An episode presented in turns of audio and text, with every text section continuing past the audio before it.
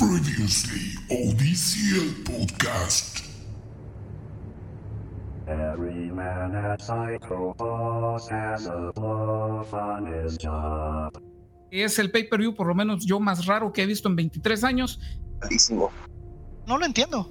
Eh, eh, yo, yo estaba escuchando que dicen que es esto de Paul Heyman. eh, con ansias de comentar porque creo que cuando algo es malo también vale la pena comentarlo. No sé, para mí es quedó mal el, el pay-per-view. Si el sushi definitivamente ayudó a darle algo de sabor al sin sabor que nos dejó el tío Vince con su, eh, como hace poco leí que, que dijo que estaban comentando de que su sistema de creatividad está roto. La verdad es que, eh, así como lo dijo Dani al principio, fue raro, raro, raro. Sí parecía un video de YouTube o algo que yo hacía con la Sony Handicam con mis compañeros en el colegio allá pues, entre el 2002-2003. Estuve esperando todo el podcast para decir lo mío. Mamarrachoso. Totalmente mamarrachoso. Parecería que tiran un dado y con el dado tienen las mismas seis acciones, ¿verdad? pero hasta este punto ya cansa. O sea, hasta este punto estoy, as- a- o sea, estoy hasta la coronilla de esto. O sea, cansa, de verdad cansa. Y los fases que tenemos, está Drew. ¿Y quién es el fase más grande ahorita de la compañía? Roman Reigns. Nadie lo quiere. Hasta él es Hill.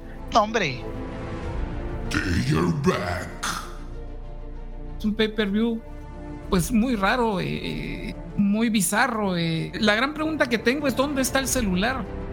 ¿Dónde está el celular con el cual grabaron ese spot, esa, esa situación que pareció hecha eh, por algún youtuber o chabacano de algún lado, eh, en busca de mil likes al menos? Eh, me parece eh, una situación completamente ridícula. Yo, particularmente, esta situación de Braun Strowman ha sido lo peor que he visto en WWE. Le doy 0 estrellas, 0.5 estrellas. Y creo que todos se quedaron así como, esta vaina, ¿qué onda? Estuvo mal, pésimo. Estoy con Freddy, cero. La producción audiovisual no se entendía. Estaba súper oscuro. Estuvo malo, pero es que este llegó a nuevos niveles de, de malo. Este, yo creo que este, esto de Horror Show le quedó perfecto a ese Stream Rules. Es un pay-per-view del horror. Malísimo. El main event malísimo. Las peleas malísimas. Yo la verdad es que esto sí, yo no lo voy a calificar negativo, pero le pondré un cero. Eh, esto no me gusta. No me gusta, no sé qué están pensando, pero por favor no lo vuelvan a hacer. No, yo quiero ver lucha libre. ¿Será que, ¿Será que todo estuvo tan tan malo que nos hace ver una, una pelea que tiene calidad de, de programa sema- programación semanal que la veamos como algo tan sobresaliente y tan bueno? Eh, invéntense algo. O sea, sean creativos. O sea, son cre- ese es su trabajo. Justifiquen su salario. Es que no lo entiendo. Esta lucha fue patrocinada por Ojos de Plástico Tucán. Please, Y2J, save us. Welcome to ECL's Podcast, SummerSlam 2020, el Club de la Lucha.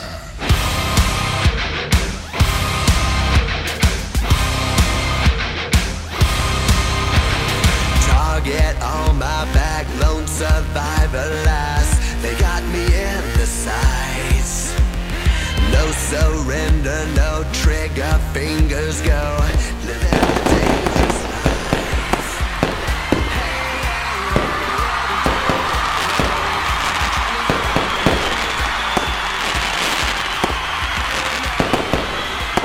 ¿Cómo están, comunidad luchística de Guatemala y de todo el mundo? Nuevamente saludándoles desde este programa de su preferencia con los luchamayacos más grandes de la historia del internet. Bienvenidos al podcast de El Club de la Lucha. En esta ocasión analizando el que es para mi gusto el mayor pay-per-view, el mejor pay-per-view de WWE en este año, que es SummerSlam. Soy Betterson informándoles y saludando a nuestros oyentes de Guatemala, México, Colombia, España, Estados Unidos, Perú, Afganistán, Irlanda, Taiwán y Hashemite Kingdom y además al resto del mundo. Este pay-per-view es sumamente interesante. eh, se vio cómo WWE se levanta de sus cenizas en un intento desesperado por competir de una manera eh, ideal con la competencia. Yo creo que hemos visto un pay-per-view bien formado desde sus inicios y eh, yo creo que también hemos visto buenas luchas dentro del ring. Los luchadores están dando lo máximo de ellos. Vamos a iniciar presentando a los luchamaníacos que estarán con nosotros en este podcast. Vamos a iniciar en esta ocasión presentando al hombre que lo sabe absolutamente todo. Él es el favorito de las chicas. Por favor, no vaya a gritar ese segmento, el 17% de la población que nos escucha. Eh, y ahí viene en la rampa Freddy Michaels. ¿Cómo estás, Freddy? Buenas noches, Bettelson. Buenas noches, audiencia. Eh, muy bien, bastante emocionado, contento. Al fin un buen pay-per-view. Y emocionado de estar aquí con ustedes nuevamente en un nuevo episodio. Perfecto, Freddy. ¿Qué opinión te merece este pay-per-view que acabamos de ver el, domingo? La verdad estuvo bastante interesante. Eh, si lo comparamos con los últimos dos pay-per-views que hemos analizado, eh, considero que ha sido el mejor de los últimos tres. no considero que sea el mejor del año, eh, pero sí, definitivamente uno de los más interesantes y uno de los pay-per-views que ha tenido bastantes emociones, eh, ha, entregado bastante en el ring y ha servido para desarrollar las historias que, que se desenvolvieron en, en el pay-per-view.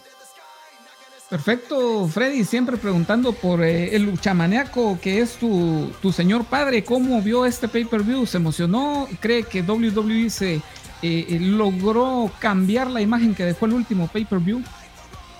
Desde luego, ambos teníamos pocas expectativas en SummerSlam. sabemos de que es uno de los cuatro grandes pay-per-views para la empresa. Y en comparación de Extreme Rules, sabíamos de que iba a ser mejor porque nada podía ser peor que, que ese, que ese Rules. pero definitivamente eh, teníamos eh, la vara más abajo y realmente pues Thomas la, superó y eh, bastante emocionado igual que yo y le gustó. Perfecto, nos puso de buen humor ese pay-per-view y vamos a seguir presentando a nuestro panel de conocedores luchísticos, el hombre más imparcial del club de la lucha y todos van a comenzar a gritar yes cuando se acerca la rampa de la arena SL con ustedes Javi La Barba Brian. Buenas noches familia, buenas noches, un gusto estar aquí con ustedes una vez más para poder hablar de las cosas que más nos gustan en esta vida, que es la lucha libre. Eh, pues creo que tengo una duda y se los dejo aquí a todos. ¿Será de que realmente mejoraron tanto o que nos habían dado dos pay-per-views tan tan malos de que estamos aceptando cualquier cosa ahora? Eh, te, respondo de una vez, eh, por mi parte, Javi, yo pienso de que eh, viendo las últimas tres semanas de WWE desde aquella hecatombe que tuvimos eh, con aquel pay-per-view para el olvido, que no lo quiero mencionar, yo creo que se han esforzado, yo creo que los eh, ha sido como armar una orquesta, llegaron a armar una orquesta hasta que llegamos a este domo con todas estas pirotecnias, con todo este público virtual, y yo creo de que sí lo están haciendo a conciencia, yo creo que es un producto tan bueno que por lo menos yo estaba pendiente al otro lunes como años, hace años que no pasaba. Yo estaba pendiente el lunes de qué iba a pasar después de este eh, pay-per-view. Y creo que tienes toda la razón. Creo que sí nos dejaron al final con ganas de más y con el objetivo de ellos que debería de ser eh, querer eh, sintonizar el siguiente lunes, el siguiente miércoles o viernes para ver qué es lo que está pasando con los luchadores. Perfecto, Javi. Vamos a seguir presentando a nuestro equipo de luchamaniacos, un integrante de SL que no necesita presentación. Él es el 8 perfecto. Él es Dani Wrestling. ¿Cómo estás, Dani? Muy buenas noches, universo de la WWE y luchamaniacos en general en todo el mundo mundial. Es un gusto volver a saludarlos, volver a, a, tratar este tema tan emocionante que es la lucha libre, que nos hace reír, llorar, enojarnos y querer pegarle a Vince McMahon. Eh, contento de poder comentar eh, uno de los mejores pay-per-views que tuvimos en este año. Lograron componer el mal trabajo que venían haciendo, pero estoy muy contento. Perfecto, Dani. Primeras eh, impresiones entonces de este, de este evento que acabamos de tener de WWE. Un pay-per-view de más o menos 3 horas 5 minutos Curioso porque lo calificaron PG, hubo sangre y nos habían dado un falso PG-14 en un SmackDown una semana anterior, pero un muy buen pay-per-view, muchas buenas luchas con dinámica y lástima que el final lo arruinó todo, pero eso lo comentaremos más adelante. muy bien, eh, Dani. Después de la declaración de nuestro crítico de SL, se prenden las sirenas en la arena. La presentación del hombre más peligroso sobre la faz de la Tierra es estadístico además y él es el matemático Claudio. Buenos días, buenas tardes, buenas noches, gente de lucha. ¿Cómo están? Esperemos que sea de su agrado este podcast y, y todo. Perfecto, Claudio, ¿qué tal eh, tu impresión de este último pay-per-view? Eh, en lo personal fue uno de los mejores del año. Eh, el- las luchas en general creo que sí se dieron naturales. Entonces, y formaron historia dentro de la lucha, entonces sí me gustó bastante. Fue de calidad. Perfecto, Claudio, hubieron varias eh, varias llaves que estaban acorde a, a artes marciales mixtas. Me imagino que eso te llamó mucho la atención también, ¿verdad? Exacto. Y más que lo hicieron las mujeres. Eso fue, ese es un punto importante. La técnica que utilizaron me gustó mucho. Ahí lo comentaremos más adelante. Perfecto, Claudio. Eh, vamos a seguir presentando aquí a uno de nuestros eh, nuevos panelistas. Tenemos por aquí desde Meme City a un miembro de SL que no necesita presentación, es primera vez que está con nosotros. Parece que tiene un poquito de problemas eh, técnicos, vamos a ver si está por ahí. Él es Helfer. Vamos a estar eh, hablando con Helfer más adelante eh, acerca de algunas eh, luchas en lo que consigue una buena conexión por ahí. Y vamos a, a iniciar con este eh, pay-per-view, con este análisis, con esta lucha que fue el kickoff de Apollo Cruz versus MVP. Vamos a tener una Battle Royale en la cual vamos a poder participar eh, todos al mismo tiempo. No hay eh, un límite de tiempo y tampoco vamos a estar dando la palabra, sino que ahí conforme ustedes vayan eh, teniendo la idea de hablar, pues pueden eh, pedir la, la palabra. Eh, para mi gusto, una lucha de 1.33 estrellas, una mala, mala, mala, mala lucha, como pocas veces se las he visto a estos dos luchadores. Eh, drama cero, bueno, una historia que venía de hace de algún, de algún tiempo. Lo único sorprendente fue el tope con hilo que hizo Apolo. Eh, bueno, eh, Apolo Cruz versus MVP. Vamos a ver si alguien más eh, quiere hablar algo al respecto de esta lucha. Una lucha corta, 6 minutos 37 segundos. Yo le doy 2.5 estrellas. Eh, realmente una lucha muy normal, nada relevante. Nuevamente un US Championship en el kickoff, aún quitándole prestigio a este campeonato. El highlight que doy es, me gusta ver a un MVP experimentado ya parte de las leyendas, pues poniéndose sobre sus hombros a estrellas jóvenes para levantarlos. Y los movimientos aéreos de Apolo, que la verdad no, no le quito lo, lo bueno que son. Es increíble Apolo cómo tiene esa habilidad incluso de hacer el standing moonsault, ¿verdad? Es increíble. A mí me da la impresión de que MVP no está al 100%, incluso ni siquiera me da la impresión que está al 50%. Entonces No. tiene que cargar a Apolo Cruz con todo el trabajo y por eso es que tenemos este, este resultado eh, macabro en la lucha realmente. Una ex- muy, muy, muy mala lucha realmente. Pues no solo eso, sino que MVP hasta grande, pues. Eh, el MVP que conocimos ágil, ¿no? Ya, ya cómo han pasado los años. Creo que eh, en Raw le he visto cierta, ciertas habilidades todavía MVP. Me parece que el tema fue más que todo a nivel de pay-per-view. Yo, como te digo, en Raw lo he estado viendo y lo he estado siguiendo. Es uno de mis personajes favoritos actualmente y yo creo que eh, no llega bien al, al pay-per-view. Ibas a comentar algo, ¿verdad, Javi? Sí, sí, lo que quiero es resaltar mucho el trabajo que viene haciendo MVP. Eh, realmente se está tirando al hombro eh, toda esta historia. Eh, ya hemos comentado que Apolo tal vez no es la persona más carismática, tal vez no tiene el mejor micrófono, pero aquí está agarrando no solo a Apolo, sino que también está agarrando a dos personas que estaban muertas en el roster, eh, siendo Lashley y... eh, ay, se me fue el nombre ahorita del, del otro. Shelton. Shelton Benjamin, sí, gracias. Los está, les está dando relevancia, les está dando tiempo en pantalla. Puede ser simplemente porque estamos en pandemia y que no todo el roster esté activo, pero creo que el, trabajo que está haciendo MVP con estas tres personas es súper positivo y eso es lo que deberían de venir a hacer las leyendas cuando aparecen. Ah, tal vez será una opinión muy controversial, pero no me gusta que venga Stone Cold y le haga Stoner a todo el roster nuevo. No me gusta que de repente venga Lesnar y que, que se vea como Y que nadie lo pueda detener. Eh, creo que cuando ya estás en ese nivel de leyenda, como Dani lo está describiendo y muy acertado, tu trabajo tiene que ser hacer que todos los nuevos resalten y que los activos, los que día a día están ahí trabajando, se vean re bien. Y creo que MVP realmente es el MVP ahorita de la empresa, haciendo que tres personas que eh, en circunstancias normales no les, no les pondríamos atención estén teniendo mucha relevancia. Realmente es increíble el trabajo que está haciendo MVP eh, eh, como manager y de, hecho dentro del ring también porque ha tenido ahí eh, sus peleas en, las últimas semanas. realmente un luchador muy admirable y, a ver qué es lo que depara en el, destino. Me da la impresión de que Apolo Cruz, Cruz debería haber perdido el título y por eso ahora ponen para este siguiente pay-per-view eh, que se aproxima rápidamente a Lashley en vez de, de, MVP. Esa es la impresión que me da, pero puede ser que yo esté en un error. Esperemos que, que no.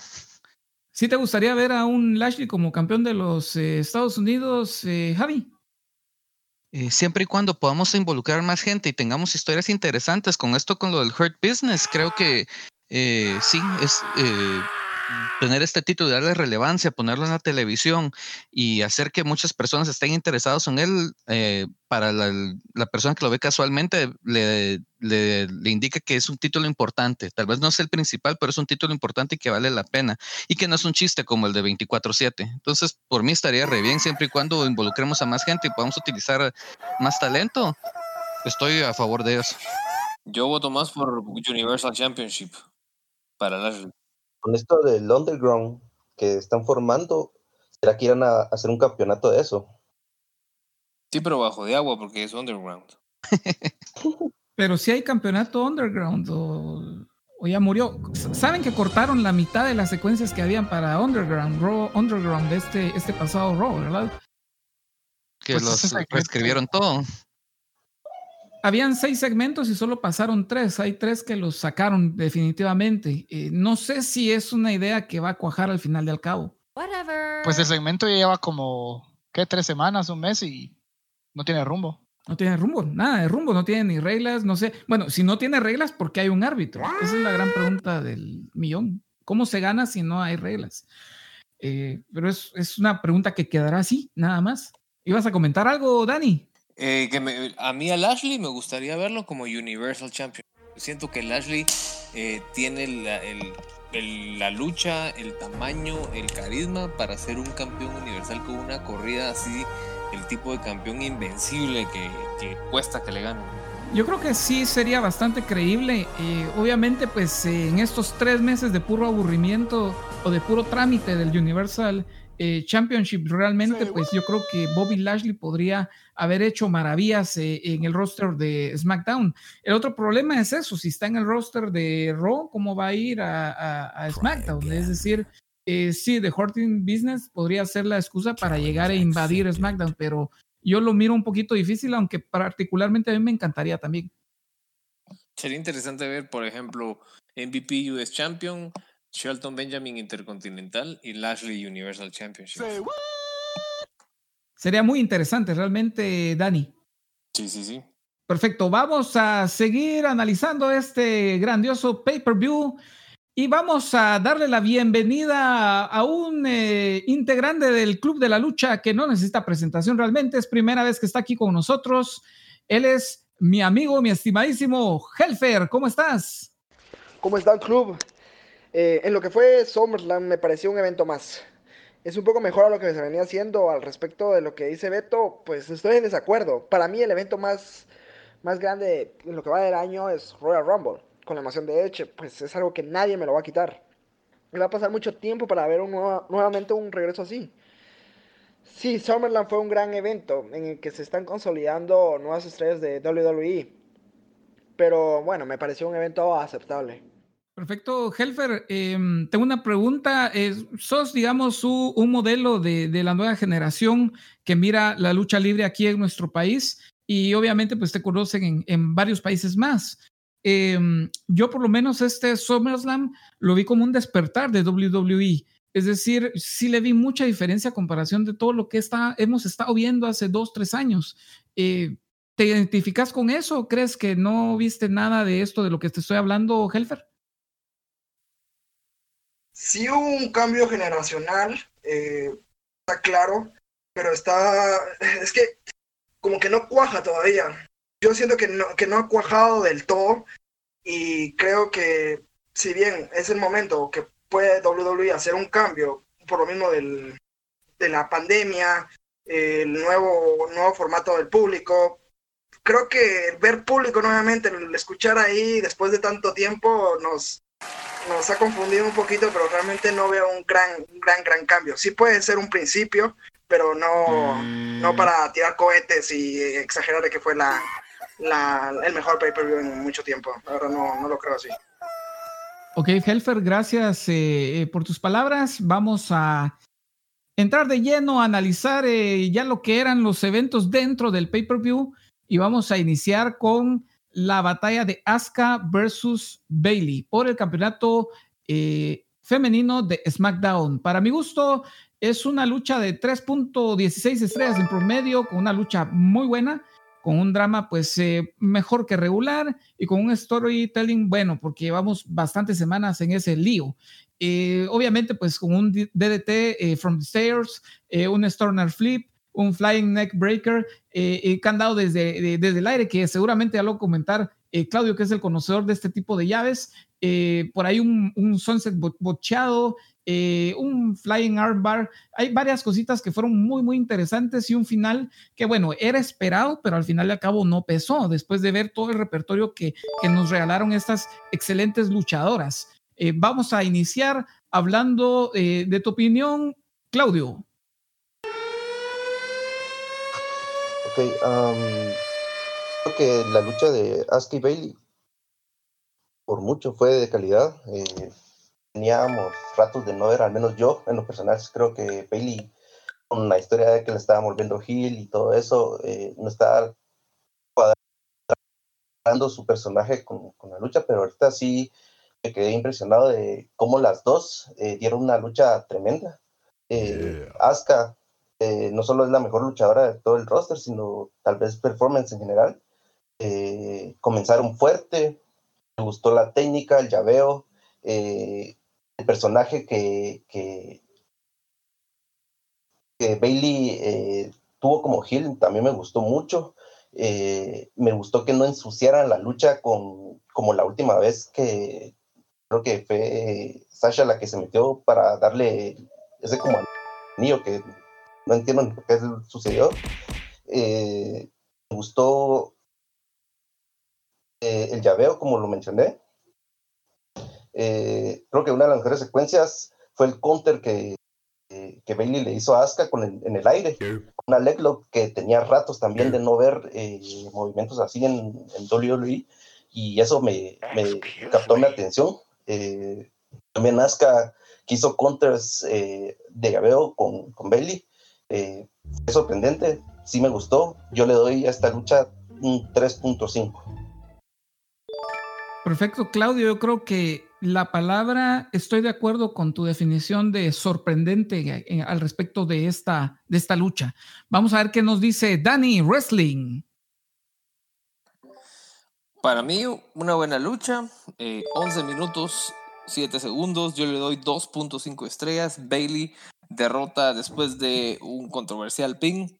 Eh, quiero eh, recalcar que me gusta mucho el estilo de submission de Asuka, eh, su manejo de llaves, porque no solo tiene movimientos aéreos, movimientos de fuerza, sino que sabe darle dinámica a las luchas con, con llaves. Bailey, muy buen trabajo, había estado muy pasmada, muy lenta en sus luchas, pero ahorita nos dio una lucha muy diferente.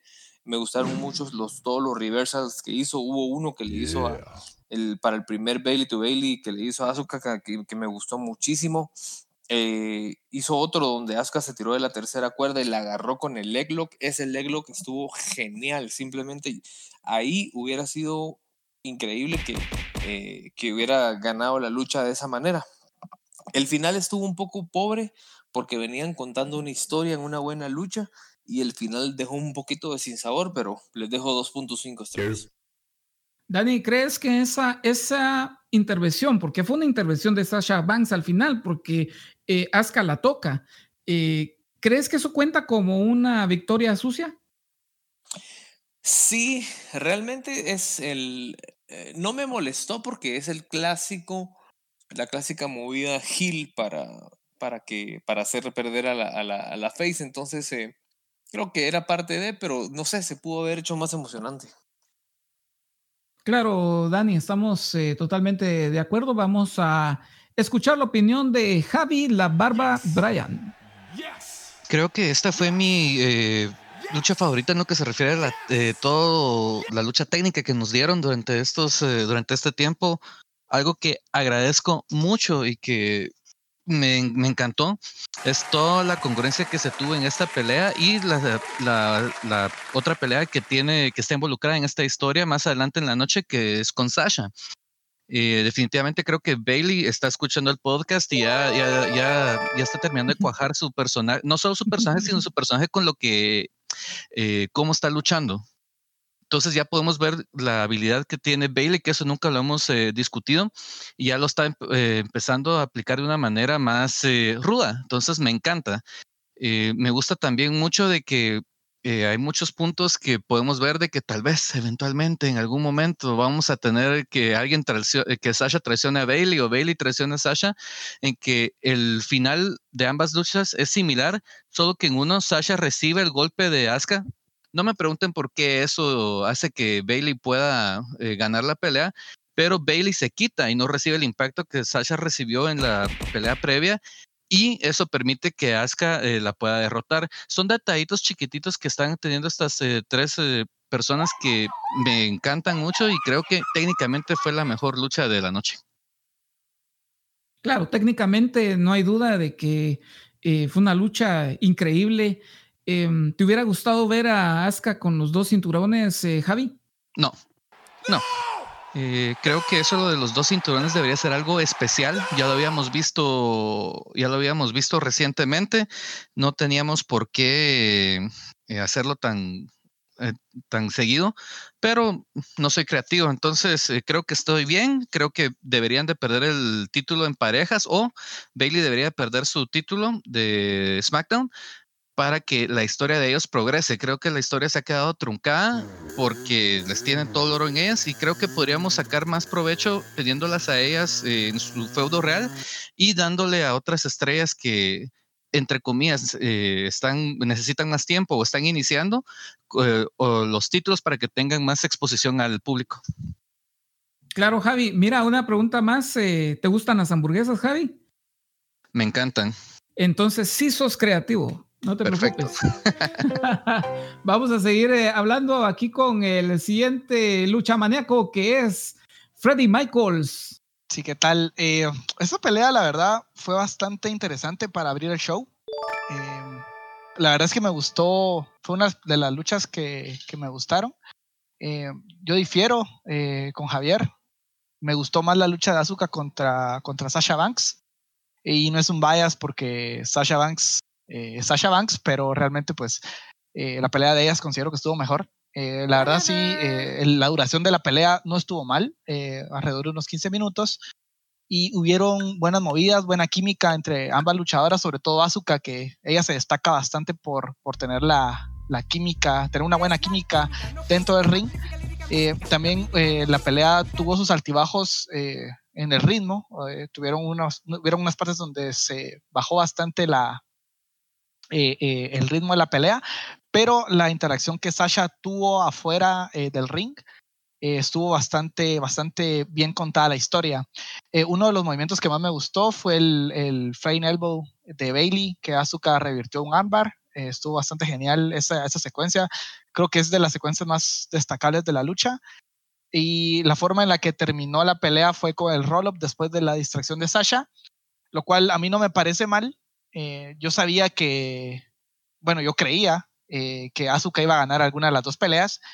Eh, no me molestó que no ganara esta. De hecho, me gustó que, que Bailey mantuviera su título, ya que ella tiene, ha tenido el título por más tiempo y pues está tratando de mantenerlo por, o sea, romper el récord, ¿no? en cuanto a estrellas, yo le doy tres estrellas a esta pelea. estuvo mejor que una pelea habitual. Eh, sobre todo, como, como te digo, la interacción y la química de estas dos luchadoras estuvo bastante bien y fue una buena manera de empezar el show. Ya vamos a llegar al momento de hablar de la lucha de Sasha Banks. Sin embargo, concuerdo con Freddy. Mi impresión fue que la lucha eh, contra Sasha Banks fue un poco superior, no muy superior, pero sí me da esa impresión eh, de entrada. Vamos a seguir hablando de la siguiente lucha de la noche que fue entre Street Profits y eh, versus Andrade y el archienemigo en la vida real de Helfer, Garza.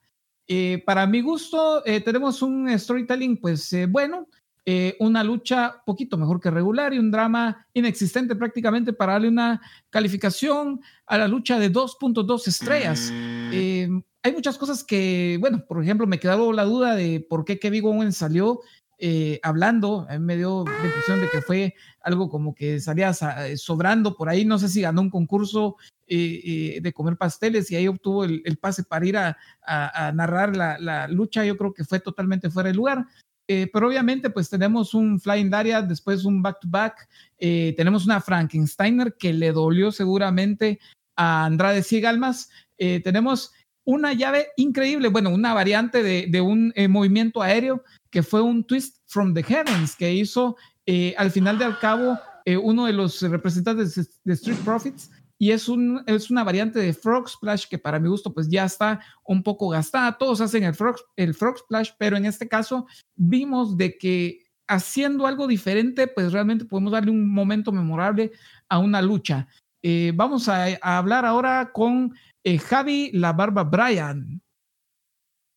Yo a esta lucha le voy a dar cuatro McNuggets de cinco.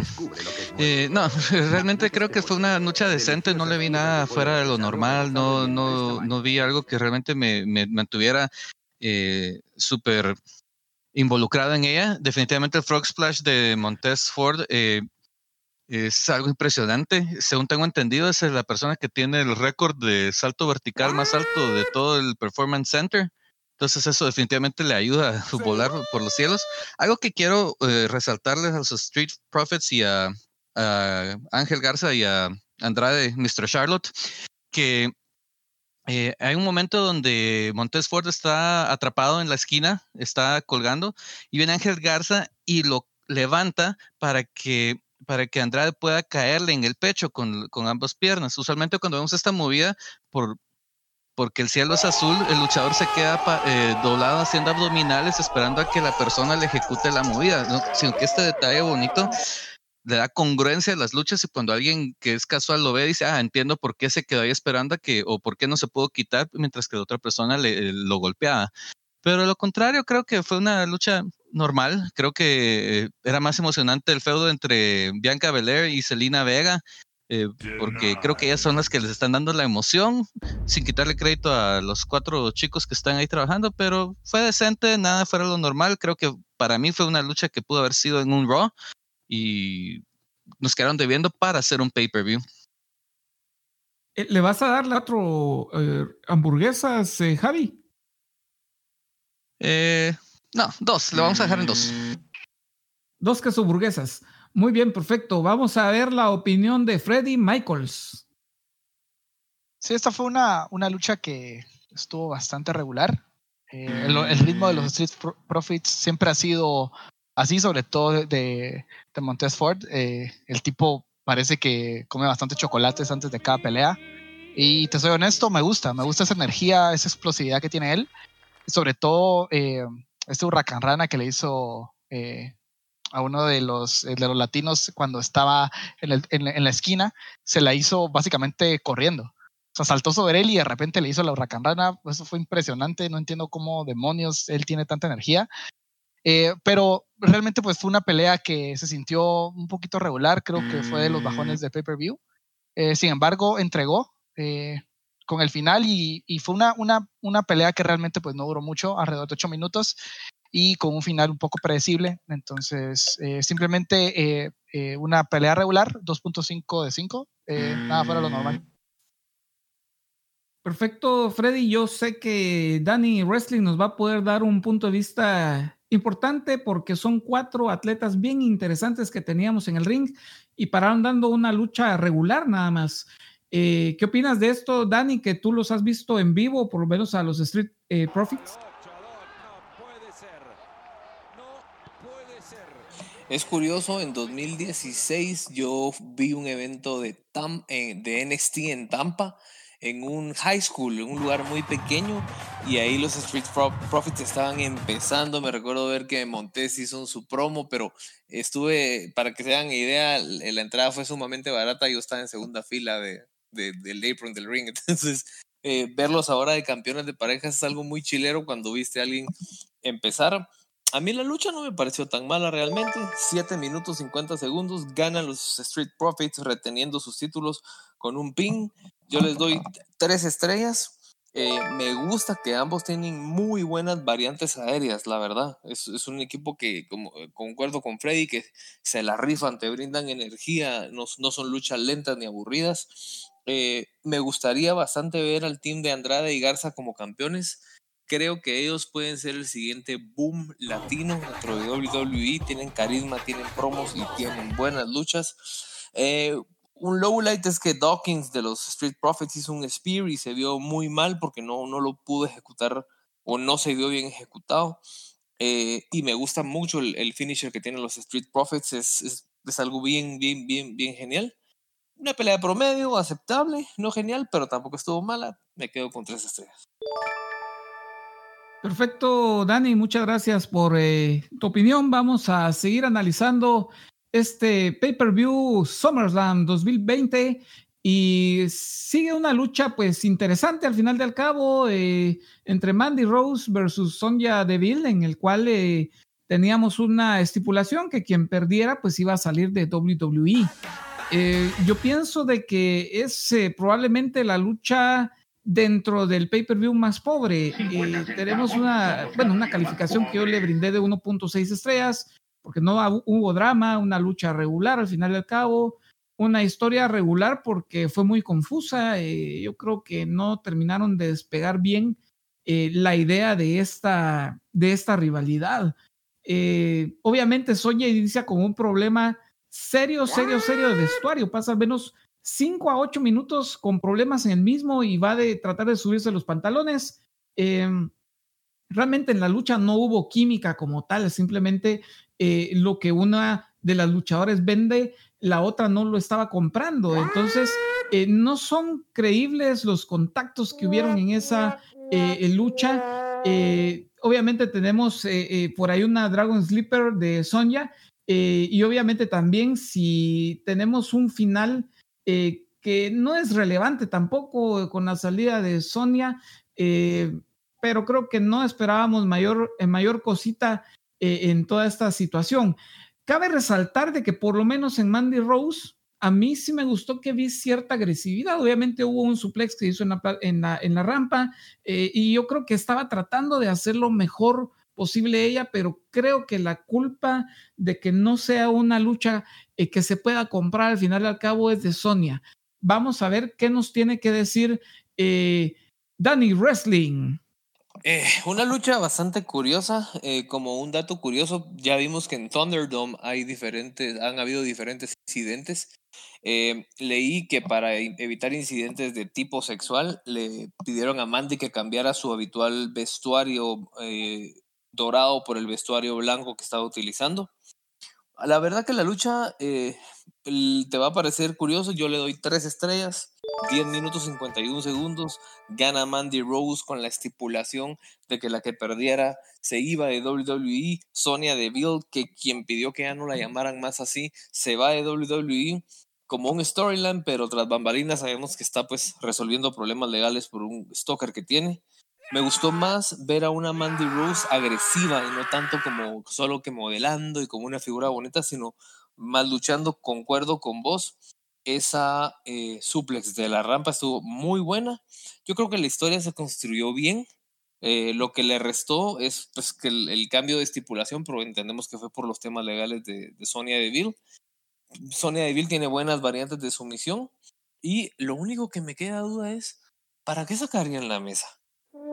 Sacaron la mesa, Mandy Rose pasó como 10 minutos, estoy exagerando, queriendo poner la mesa, dijo alguien en SL, parecía yo en los cumpleaños, saludos al premio mayor, pa- parecía yo en los cumpleaños queriendo poner las mesas y al final la mesa ni la usaron, sino que solamente gritó, I am the table. Entonces fue lo único, pero fue una lucha bastante aceptable.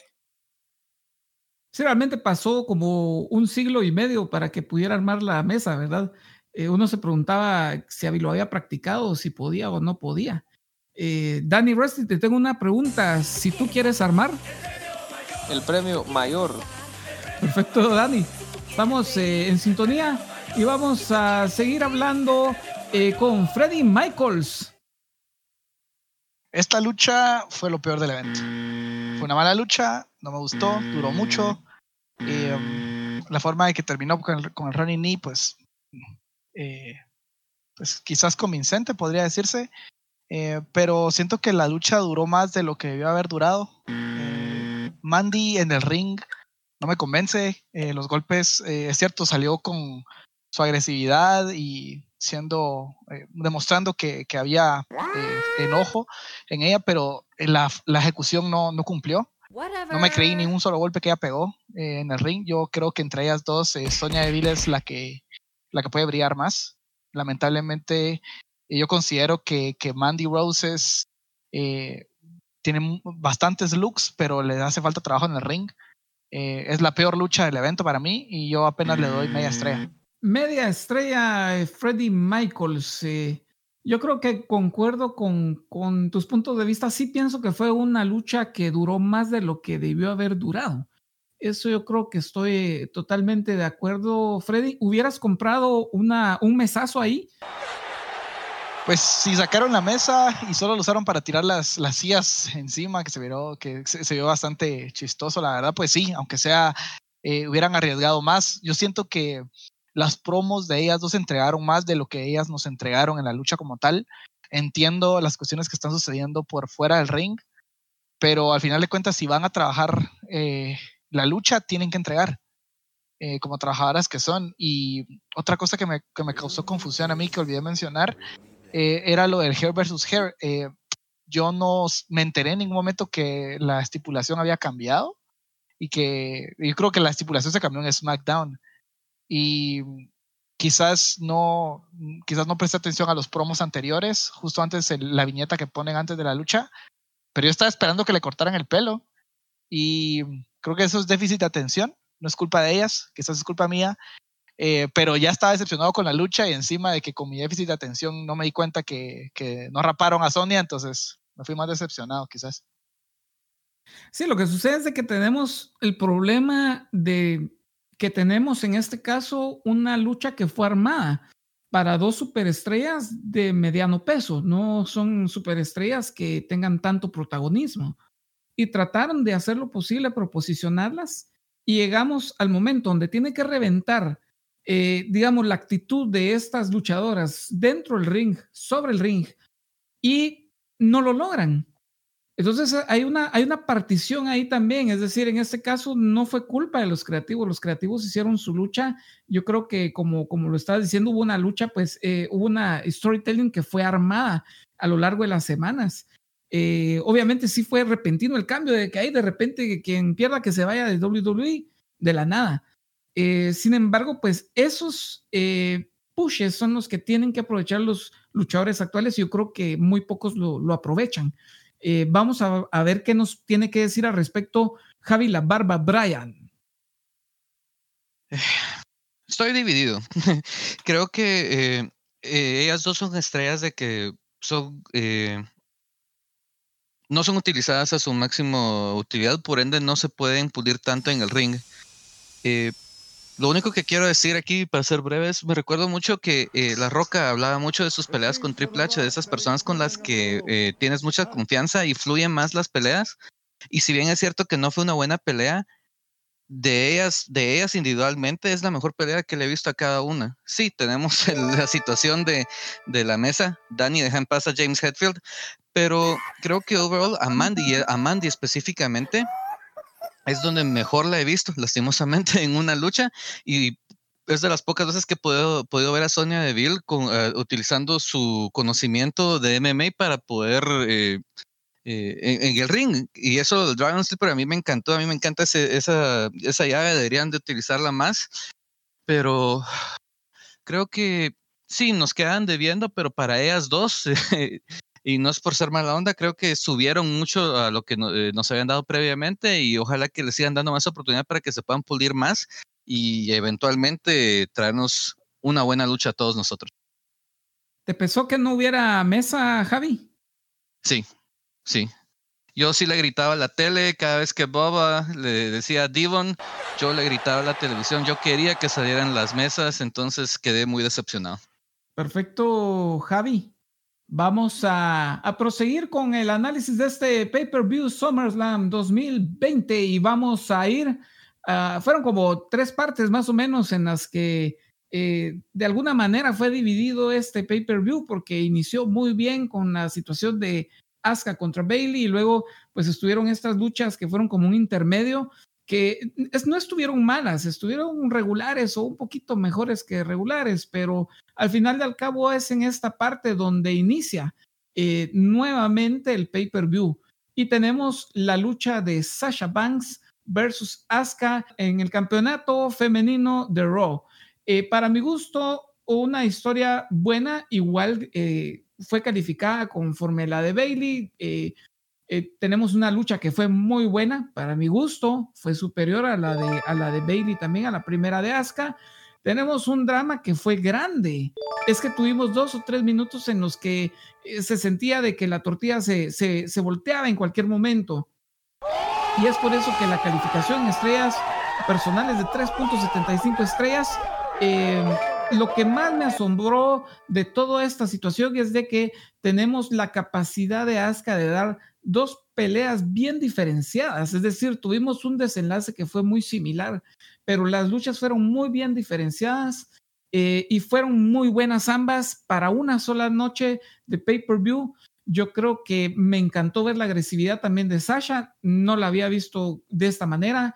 Eh, tenemos algunos movimientos in interesantes también, como una silla eléctrica, eh, un, eh, electric chair front drop, un eh, kick to the head, eh, tenemos un reverse de un back statement.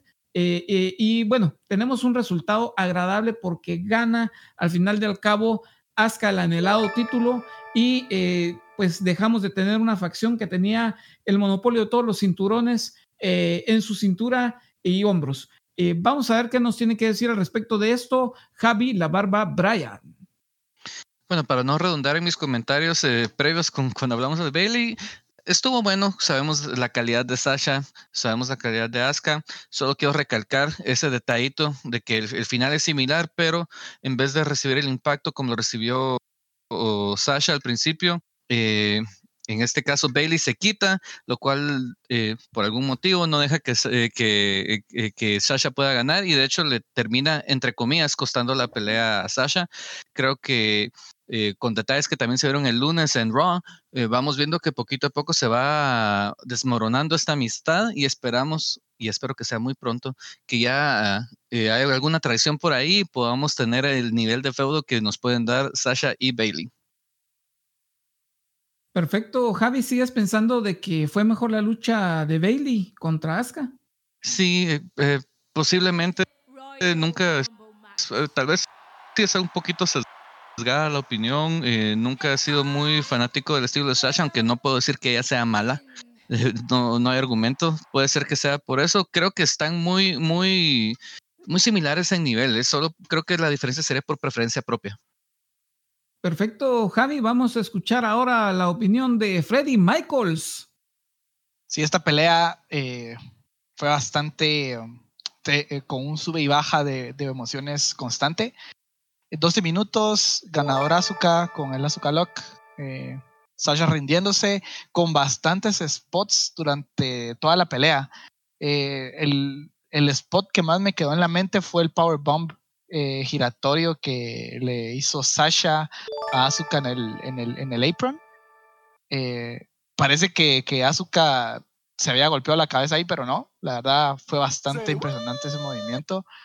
Eh, también el facebuster de Asuka sobre Sasha durante todo ese segmento de movimientos constantes que se hacían reversals entre ellas dos. La química entre Asuka y Sasha es palpable, se nota. Eh, y sale, salió a relucir en esta pelea. Estoy agradecido con eso. También bastantes reversals, como el reversal de la, de la rodilla, de las rodillas a la cara, luego de que Asuka jalaba a, Sasha para castigarle la espalda. La verdad estuvo muy buena esa pelea. Eh, duró un poquito menos que la de Bailey.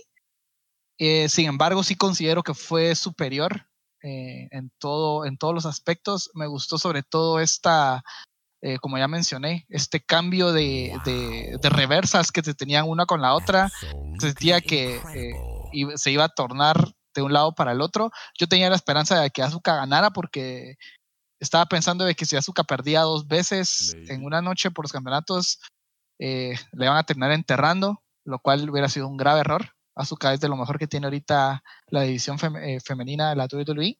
Así que yo le doy 3.5 eh, estrellas a comparación de las tres que yo le di eh, a la pelea con, con, Bailey, por lo, que cual yo, por lo cual yo considero que sí fue superior.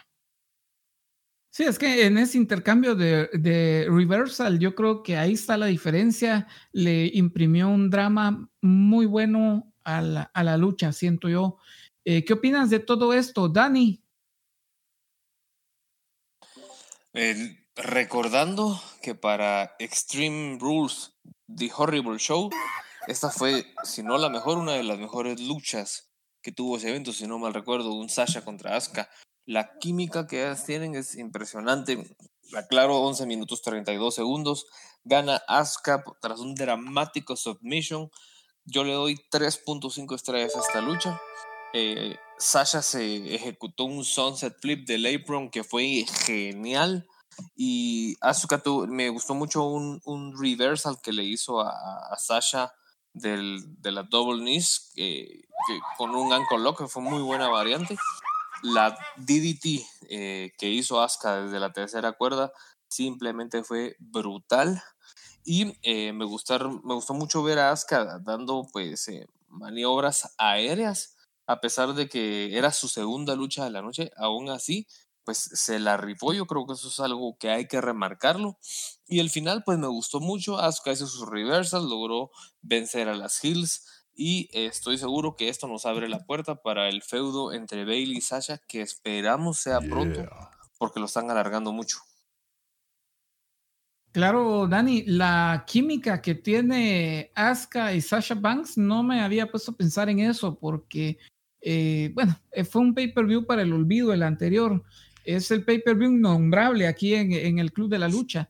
Sin embargo, sí, sí, no, yo, creo que, no lo vamos a nombrar más, pero en ese caso me parece de que tienes toda la razón de que ellas tienen una química muy, muy impresionante, muy interesante. Eh, y yo creo, yo sí pienso de que debería seguir algún feudo por ahí. Em, en lo que llegamos a, unas, a, un, a una vitrina mayor, a un pay-per-view mayor, donde puede ocurrir la ruptura esperada de Bailey y Sasha Banks. Em, vamos a preguntarle al matemático Claudio. Eh, bueno, yo creo que Asuka y Sasha eh, pudieron durar más de los 11.32 que mencionó Dani. De igual forma, la pelea estuvo buenísima. Eh, Banks fue inmediato a la rodilla lastimada de Asuka. O sea, siguieron la historia de, la pelea de Bailey. Eh, fue temprano con las patadas y sumisiones. Eh, para mí el mejor spot de la lucha fue el Sunset eh, Flip Bomb de Banks a, a. Estuvo buenísimo. Eh, yo me quedé impresionado con eso. también ese baile de counters que, que ambas hicieron desde el Alaska Lock hasta el Bank Statement estuvo buenísimo.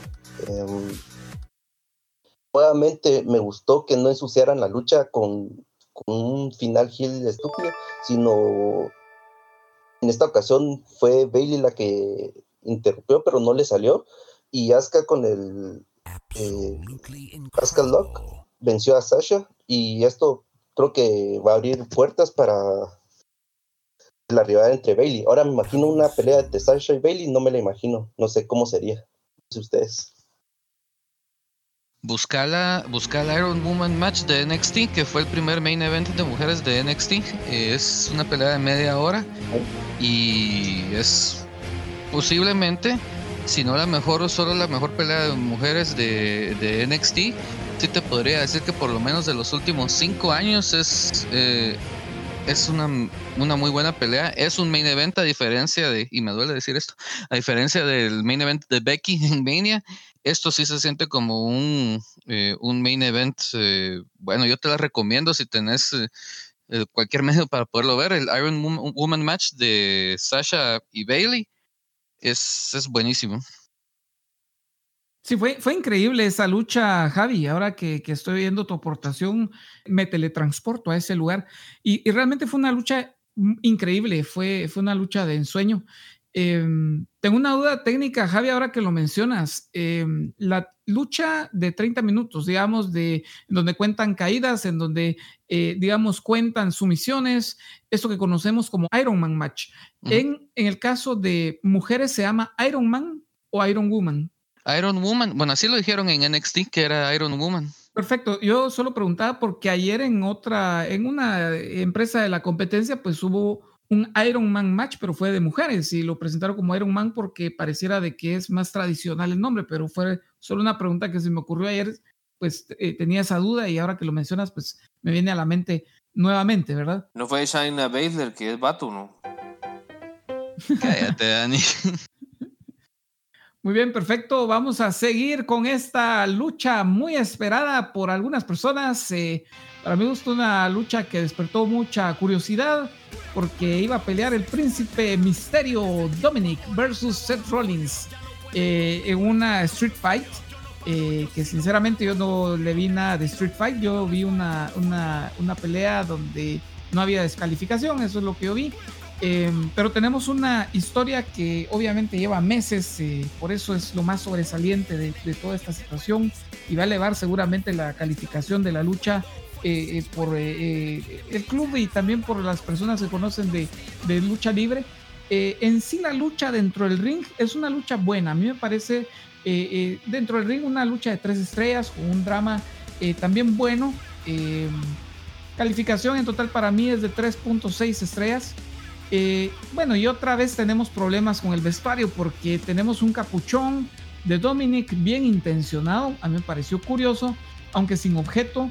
Eh, hasta la fecha no, no sabemos para qué sirve ese capuchón mágico. Se lo va a poner en algún momento para saltar o para disfrazarse, no se sabe. Eh, pero esa falla en la utilería se convierte en un peligro latente para este joven debutante. Y en algún momento Seth Rollins hizo todo lo que pudo con su experiencia para poder protegerlo. Eh, Dominic recibió buen castigo, yo pienso que mostró sus habilidades, sabemos de que él lleva varios años entrenándose. Eh, sí fue una sorpresa verlo suelto. A mí me pareció ver más suelto a Dominic en su pelea de Raw.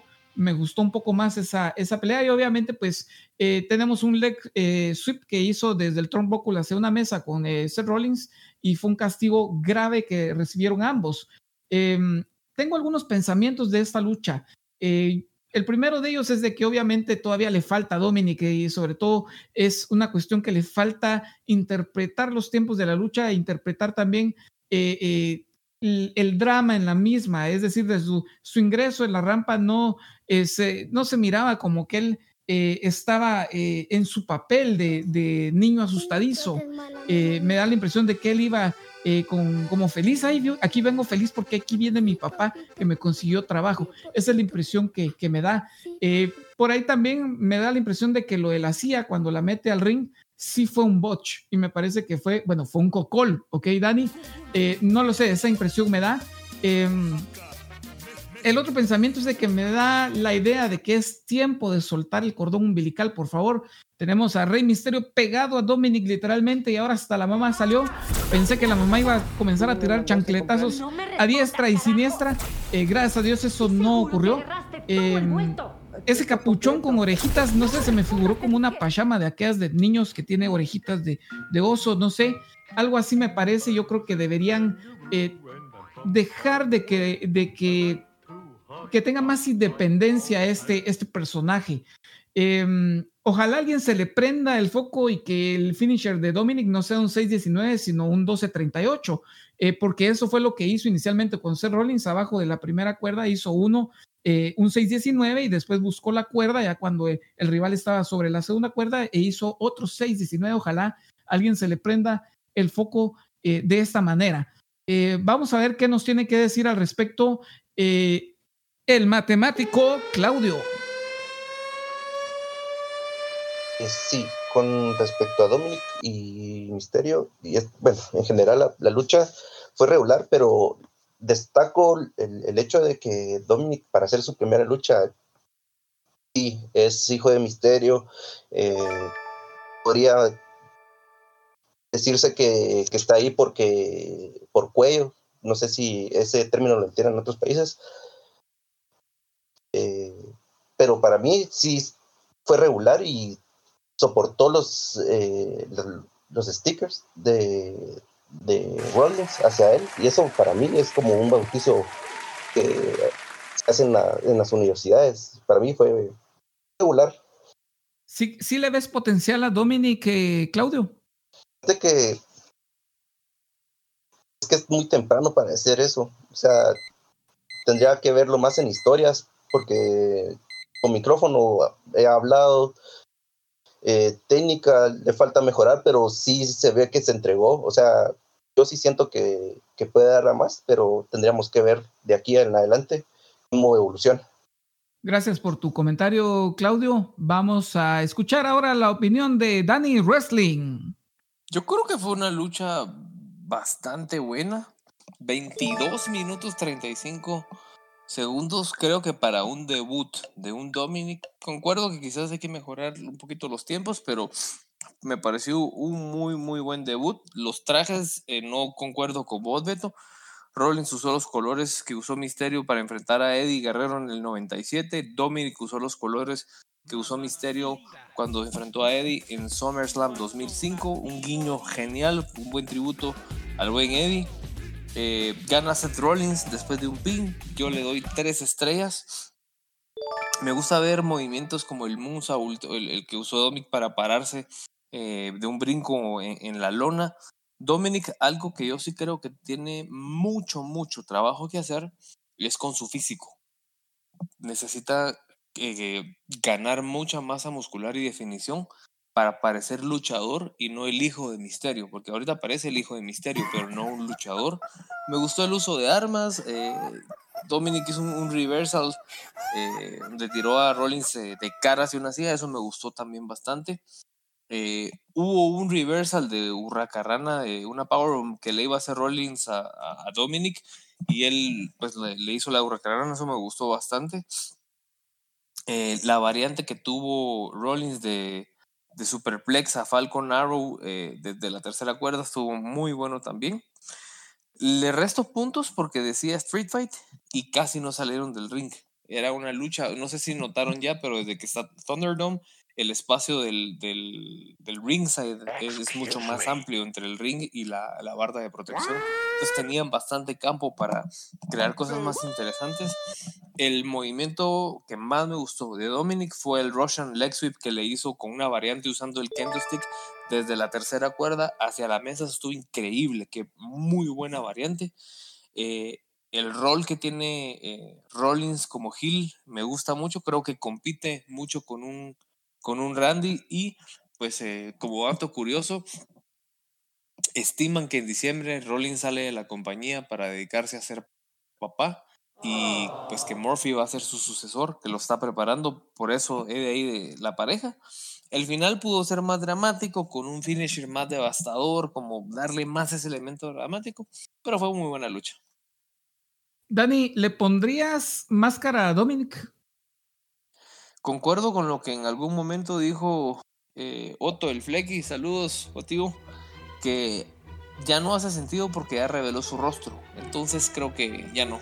Mejor hay que ver si al menos le, crece barba, ¿verdad? Pero eh, tal vez una barba o, un cambio de estilo de pelo, porque ahorita parece eh, un muchachito que, llega con, el hijo de Misterio. Necesita evolucionar la, la imagen de su personaje. Claro, Dani, yo pienso de que lo que pasa es que la tradición luchística mexicana obviamente no permitiría eso, ¿ok?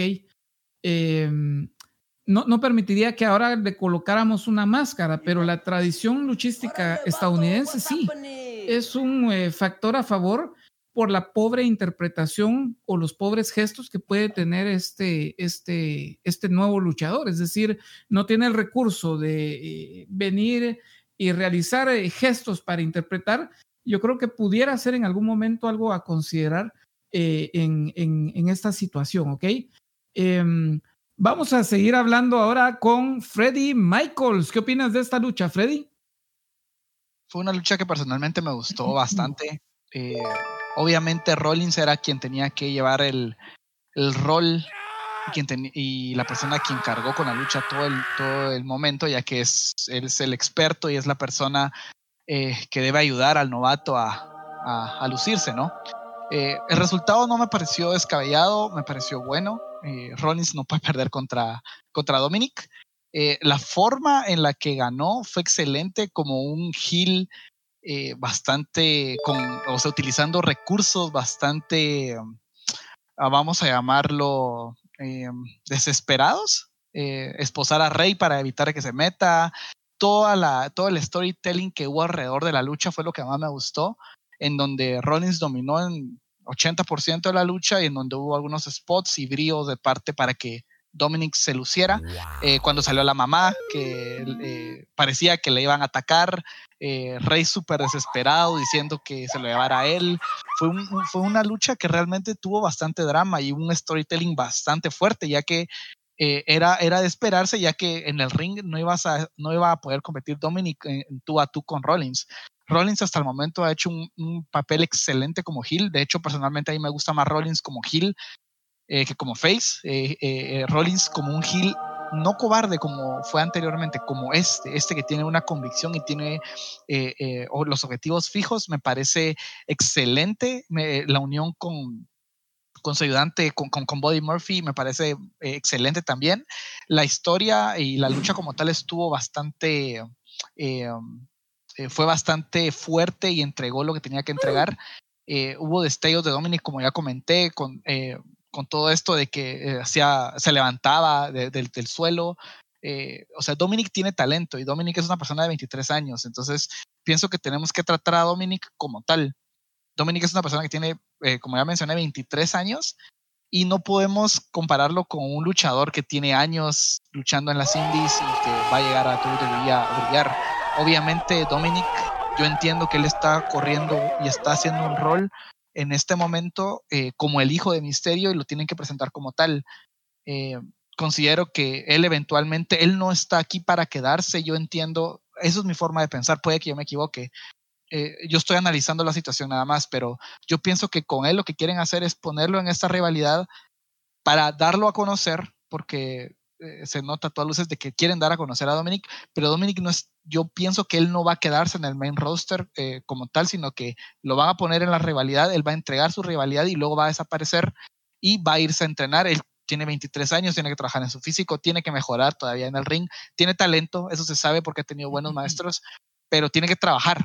Entonces, eh, pienso que en ese aspecto pues, pues podemos esperar de que cambien su vestimenta, como ya mencionaste, eh, quizás incluso hagan un repackage y ya no sea Dominic Mysterio, sino sea otro luchador.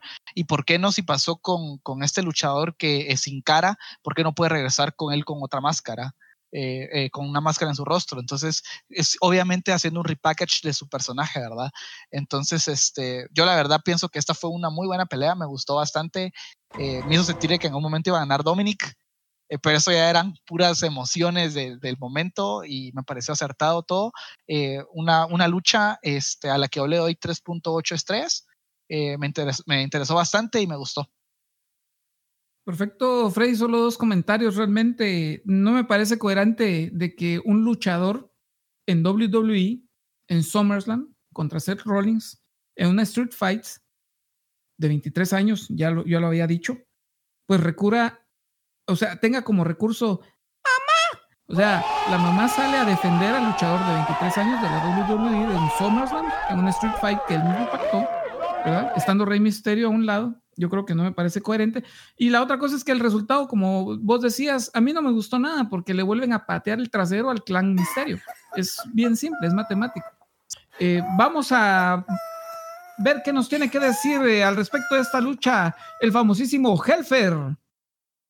Bueno, la verdad estaba ansioso por hablar de, de esta lucha. De primeras me parece una de las historias mejor confeccionadas últimamente por WWE. Creo que ha mejorado en este aspecto, sobre todo en general. Em, el desarrollo de la lucha me pareció que se desarrolló con los recursos apropiados. Concuerdo con, con Michaels, pues es un luchador de 23 años que tiene mucho por delante. Es necesario que vaya a trabajar y preparándose para, para este tipo de luchas. Pero creo que estuvo a la altura. Al respecto del atuendo, me parece que debe mejorarlo. eh, ya esto es de WWE. Es decir, un- una capachucha para un luchador es lo mismo que una capa para un héroe. Mm, Se notó incómodo con ella en varios movimientos. Eh, personalmente siento que le molesta demasiado. Rollins me parece un luchador comprometido. Él hace esto por la empresa sin negarse a trabajar con estrellas emergentes. Él está en su mejor momento de, de su carrera y es de aplaudir que coopere con, con esto. Me da la impresión que si finaliza de otra forma hubiera perdido credibilidad. Creo que la victoria de Rollins es justa.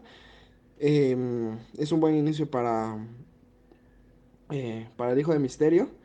Así que, pues nada, creo que es una, una gran lucha y me pareció que fue eh, que estuvo a la altura para haber sido el ojo central del, del evento. Todos teníamos esa expectativa de cómo iba a cumplir. Todo. Sí, eh, Claudio, ibas a comentar algo. Eh, sí.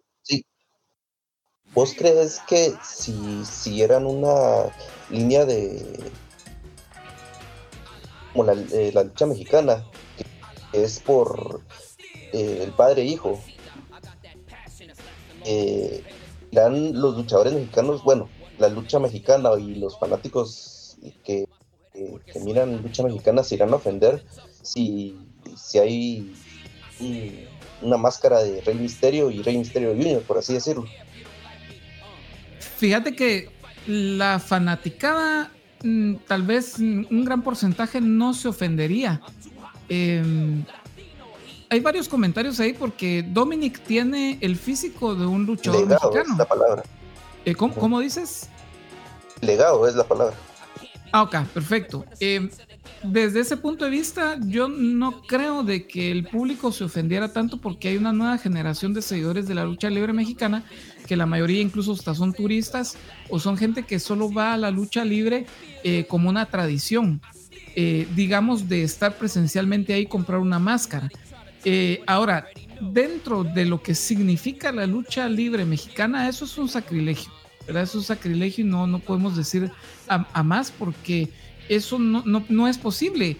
Cuando desenmascaran a un luchador en México es hasta ahí, hasta donde se sabe el nombre, la identidad y todo lo demás. Y se sorprende uno de ver quién es el que está detrás de la máscara. Yo pienso de que desde el punto de vista de la lucha libre mexicana, que para mi gusto es la mejor lucha libre del mundo en la, actualidad, dentro del ring, eh, yo pienso que sí sería un sacrilegio. Sin embargo, estamos jugando eh, con que, bueno, no sé si el término es que son gabachos, porque ellos son gringo mexicanos, ¿verdad? Entonces, estos mexicanos, eh, eh, los mexicanos como que eh, tienen esa facilidad de tener eh, rápido dos, dos, eh, dos tipos de personalidad. Eh, las luchas que da Rey Misterio en México son bien distintas y los ritmos y tiempos son bien distintos a los que da, por ejemplo, con WWE. Yo pienso de que dentro de WWE sí puede existir esta oportunidad de que use máscara e incluso te, te comento, o sea, yo pensé de que ese capuchón, que por cierto el lunes le tuvieron que poner un broche para que no fuera a ahorcar a Dominic, em, yo pensé que ese capuchón lo iba a utilizar como el recurso eh, eh, del fallecido Grandmaster Sexy, que se ponía uno sus goles antes de tirarse con un eh, diving leg drop, por ejemplo. Entonces él antes de hacer su frog splash pensé que él se iba a poner su capuchón, que iba a tener una máscara y que pues iba a, ejecutar. Sin embargo, pues no le veo el, objeto al capuchón, tal vez sí es un anuncio, no sé si, si es lo que estabas preguntando, creo que sí, ¿verdad, Claudio? ¿Vos cómo ves todo esto? Vos que miras lucha mexicana también, ¿cómo ves de que él apareciera con una máscara? Fíjate que viendo el papel de legado, como te mencionaba, Benoit Perro Aguayo, el hijo del Perro Aguayo, eh, Luis Demon, hasta el santo y el hijo de santo, me atrevo a decir, porque él es un considerado grande. Eh, sí, creo que yo, al menos yo como fanático de lucha mexicana, sí me ofendería de que Dominic se pusiera una máscara como tratando de seguir el legado de, Misterio. No sé si van a llevar a la historia a ese nivel, pero ojalá que no, sinceramente ojalá que no, porque creo que Dominic se merece su historia propia. Porque eso sería mi comentario. Ahora, eh, desde el punto de vista del legado Misterio, eh, todo lo que ha hecho Rey Misterio eh, gira en torno de un mystery, ¿verdad? De un misterio. Eh, los cambios de color de sus ojos, los cambios de sus máscaras, eh, cómo hace ciertos trucos, cómo era su entrada inicial en WWE, por ejemplo. Eh, y todo esto del ojo también que, que, pasó con Seth Rollins es parte del legado de, de, un misterio sin esa Y, como se escribe su nombre, ¿ok? Entonces, yo no le veo misterio a Dominic, para serte sincero, no sé cómo, cómo, cómo pudieran hacer para, que, ¿no? Como para que hubiera cierto misterio literal ahí. ¿Entendés? Eso es, el gran problema que veo con Dominic. Vamos a escuchar qué nos dice la barba Brian al respecto. Bueno, eh, creo que fue una película buena, estoy completamente de acuerdo. Por algún momento me hicieron pensar de que tal vez Dominic va a poder. Eh, claro que no iba a suceder, pero por momentos me hicieron pensar, lo cual le voy a dar crédito tanto a Rollins, que está cargando todo, con toda la lucha, como Dominic, que está dando lo poco que, que, que puede, ¿verdad? conforme a sus capacidades. Lo único que sí quiero traer a, eh, traer a colación es que eh, 23 años, yo no sabía que tenía esa edad. Eh, te puedo decir que Orton ya era campeón a esa edad, ya estaba manejando otro nivel de, de, personaje. Y Paige ya era campeona dual antes de esa edad, era campeón de, campeona de NXT y de, Divas. Entonces creo que sí se está quedando un poquito atrás. Puede ser que simplemente que no tenga esa eh, exposición a, a, la lucha, ya sea independiente o en WWE constantemente, que está evitando que pueda eh, sobresalir. Sí tiene sus destellos, puede ser de que ya después de que se le hayan quitado la curita el domingo eh, de su debut, ya el lunes eh, lo vimos mucho más suelto, con, con, más aventado, más seguro de sí mismo y tal vez eh, ese es el camino que debe seguir. También debemos de entender de que tu primera lucha oficial sea en un pay-per-view y no, no en cualquier pay-per-view. Ha de ser presión grande, pero espero de que esto vaya evolucionando y hablando de su propia historia y todo eso, creo que estaría estupendo que se volviera, volviera Hill, él, que traicionara a su padre como parte de ese crecimiento que estamos diciendo que le hace falta a su personaje, tal vez algo así de dramático, podría ayudarnos a, ayudarle a él a ir desarrollando su, su propio camino. Pero después de todo, creo que valió la pena la lucha. Crédito a Seth Rollins, el tipo es una máquina eh, definitivamente puede cargar con las peleas, tiene una condición física buenísima y el combo de suplex de la, de la tercera cuerda a Falcon Arrow siempre es eh, eh, grato verlo. Hasta un momento se estuvo discutiendo que fuera su finisher, estaría en desacuerdo, pero siempre es una movida muy grata verla. Claro, Javi, yo creo que pensamos exactamente igual. Yo estaba esperando de que Dominic se volviera ya Hill, de hecho. Eh, a lo largo de toda esta historia que se ha armado, pensé que iba a traicionar a, a Rey Misterio. Eh, no sé qué hubiera pasado tampoco. Sí pienso también como Helfer de que, o sea, estuvo a la altura Dominic, ¿verdad? Sí estuvo a la altura, a pesar de que eh, toda esta carga de estrés que decías, wow. eh, Javi, obviamente pues tenemos el Thunderdome, eh, tenemos este SummerSlam atípico, tenemos esta época donde está el lockdown, ¿verdad? El famoso encierro. Eh, yo creo que, compartimos muchas de las, de las ideas, eh, Javi. Eh, no me cabe, es que tu comentario es cabal. Eh, Randy Orton ya era campeón, o sea, lo que estamos viendo aquí es como, como un niño. Uh -huh. El club de Barney, el club de Mickey, el club de misterios. no sé cómo quieren decirlo, pero él tal vez con... No, miren, yo pensé de que la mamá iba a salir con una cajita feliz y le iba a decir, si ganas, yo te doy este, este, este eh, McMenú, ¿ok? Eh, Freddy Michaels tenía algo que comentar al respecto de esta idea, principalmente que estamos eh, hablando. Eh, eh, obviamente él está eh, seguramente pensando que ahí lo puso en el chat de que es la historia que están vendiendo, obviamente, pero no me cabe a mí en la cabeza. Yo nunca he visto un luchador en ninguna, en lucha libre de donde salga su mamá a defenderlo. Yo creo que, que, no me cabe en la cabeza. Tal vez se puedes decir lo que piensas, Freddy.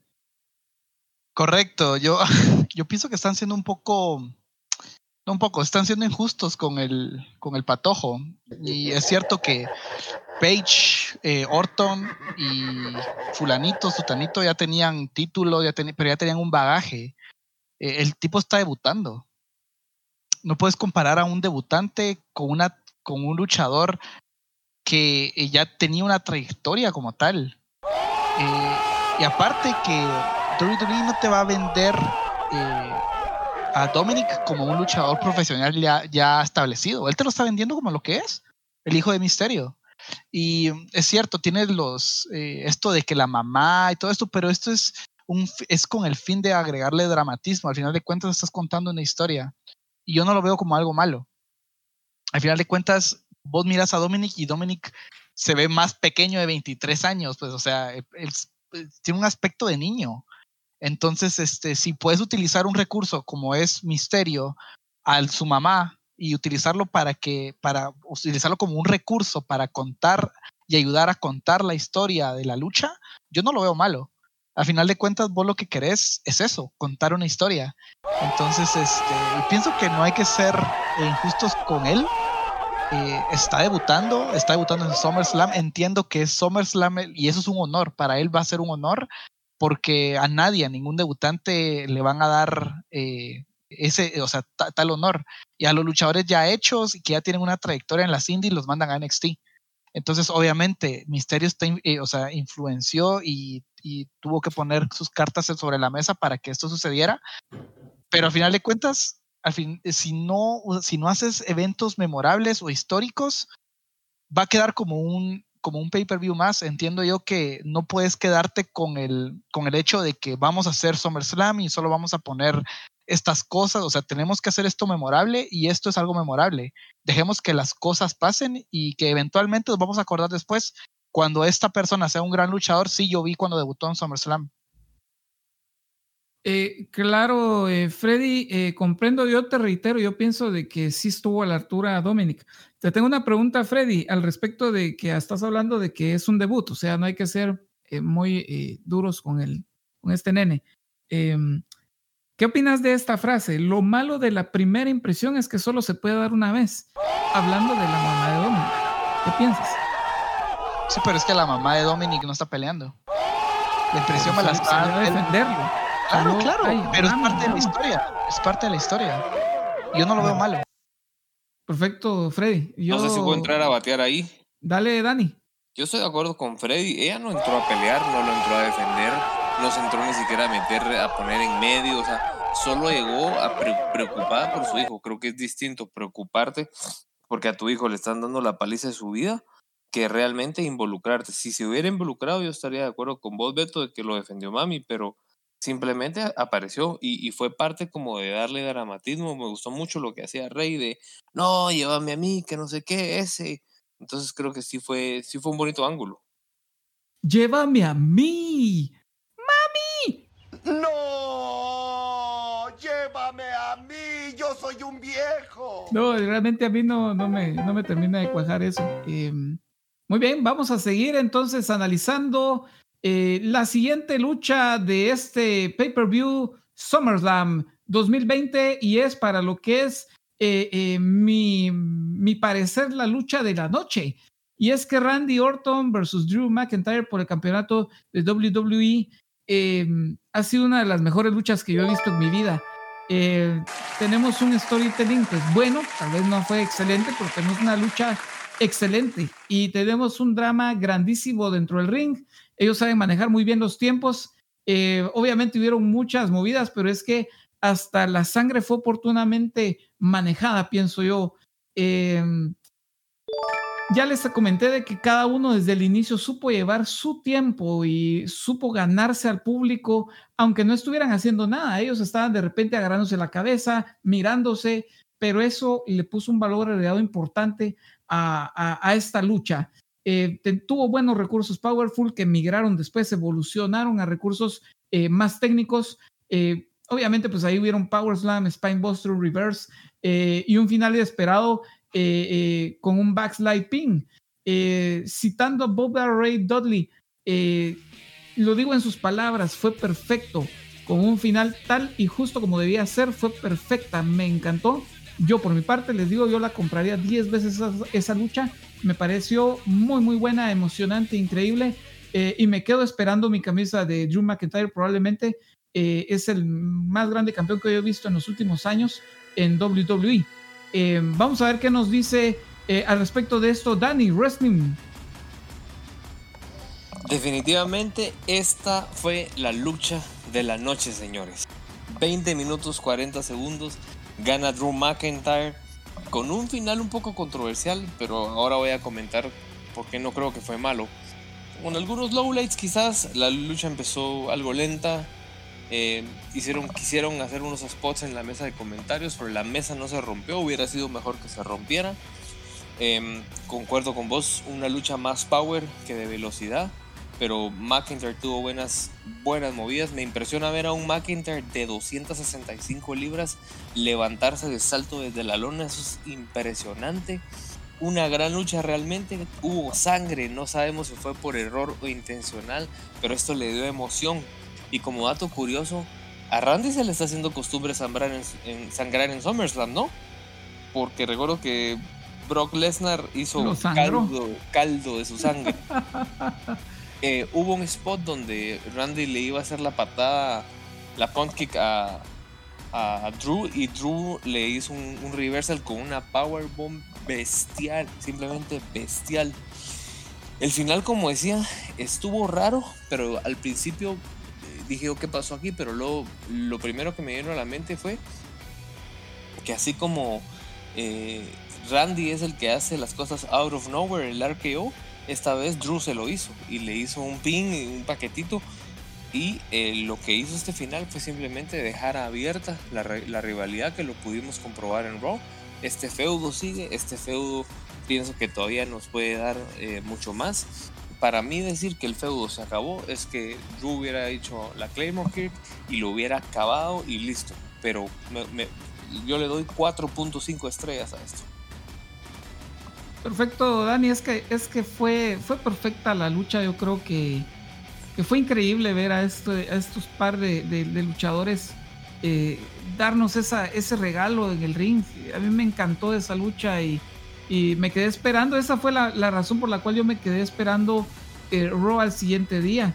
Em, la gran pregunta es por qué no va a estar en, eh, es decir, por qué no calendarizar a Drew McIntyre en Payback si viene defendiendo su cinturón de una manera muy, muy seguida en los pay-per-views. ¿Qué te parece eso, Dani?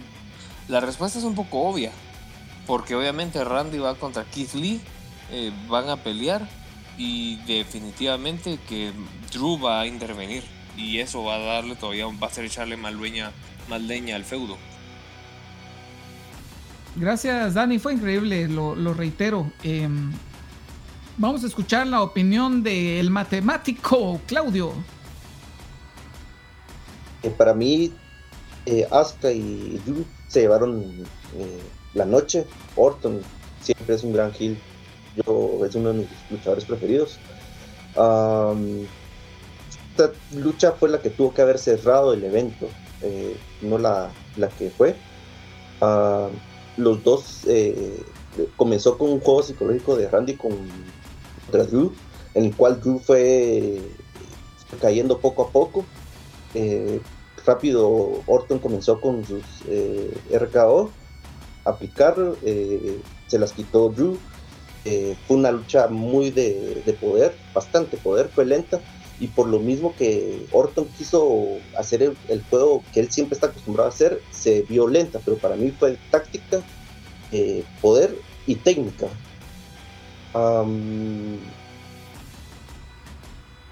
Fue la lucha en sí tuvo sus toques sencillos pero eficientes la manera en que terminó fue espectacular, a mí me gustó, eh, me encantó eh, la forma, el pin que le hizo Drew a Orton.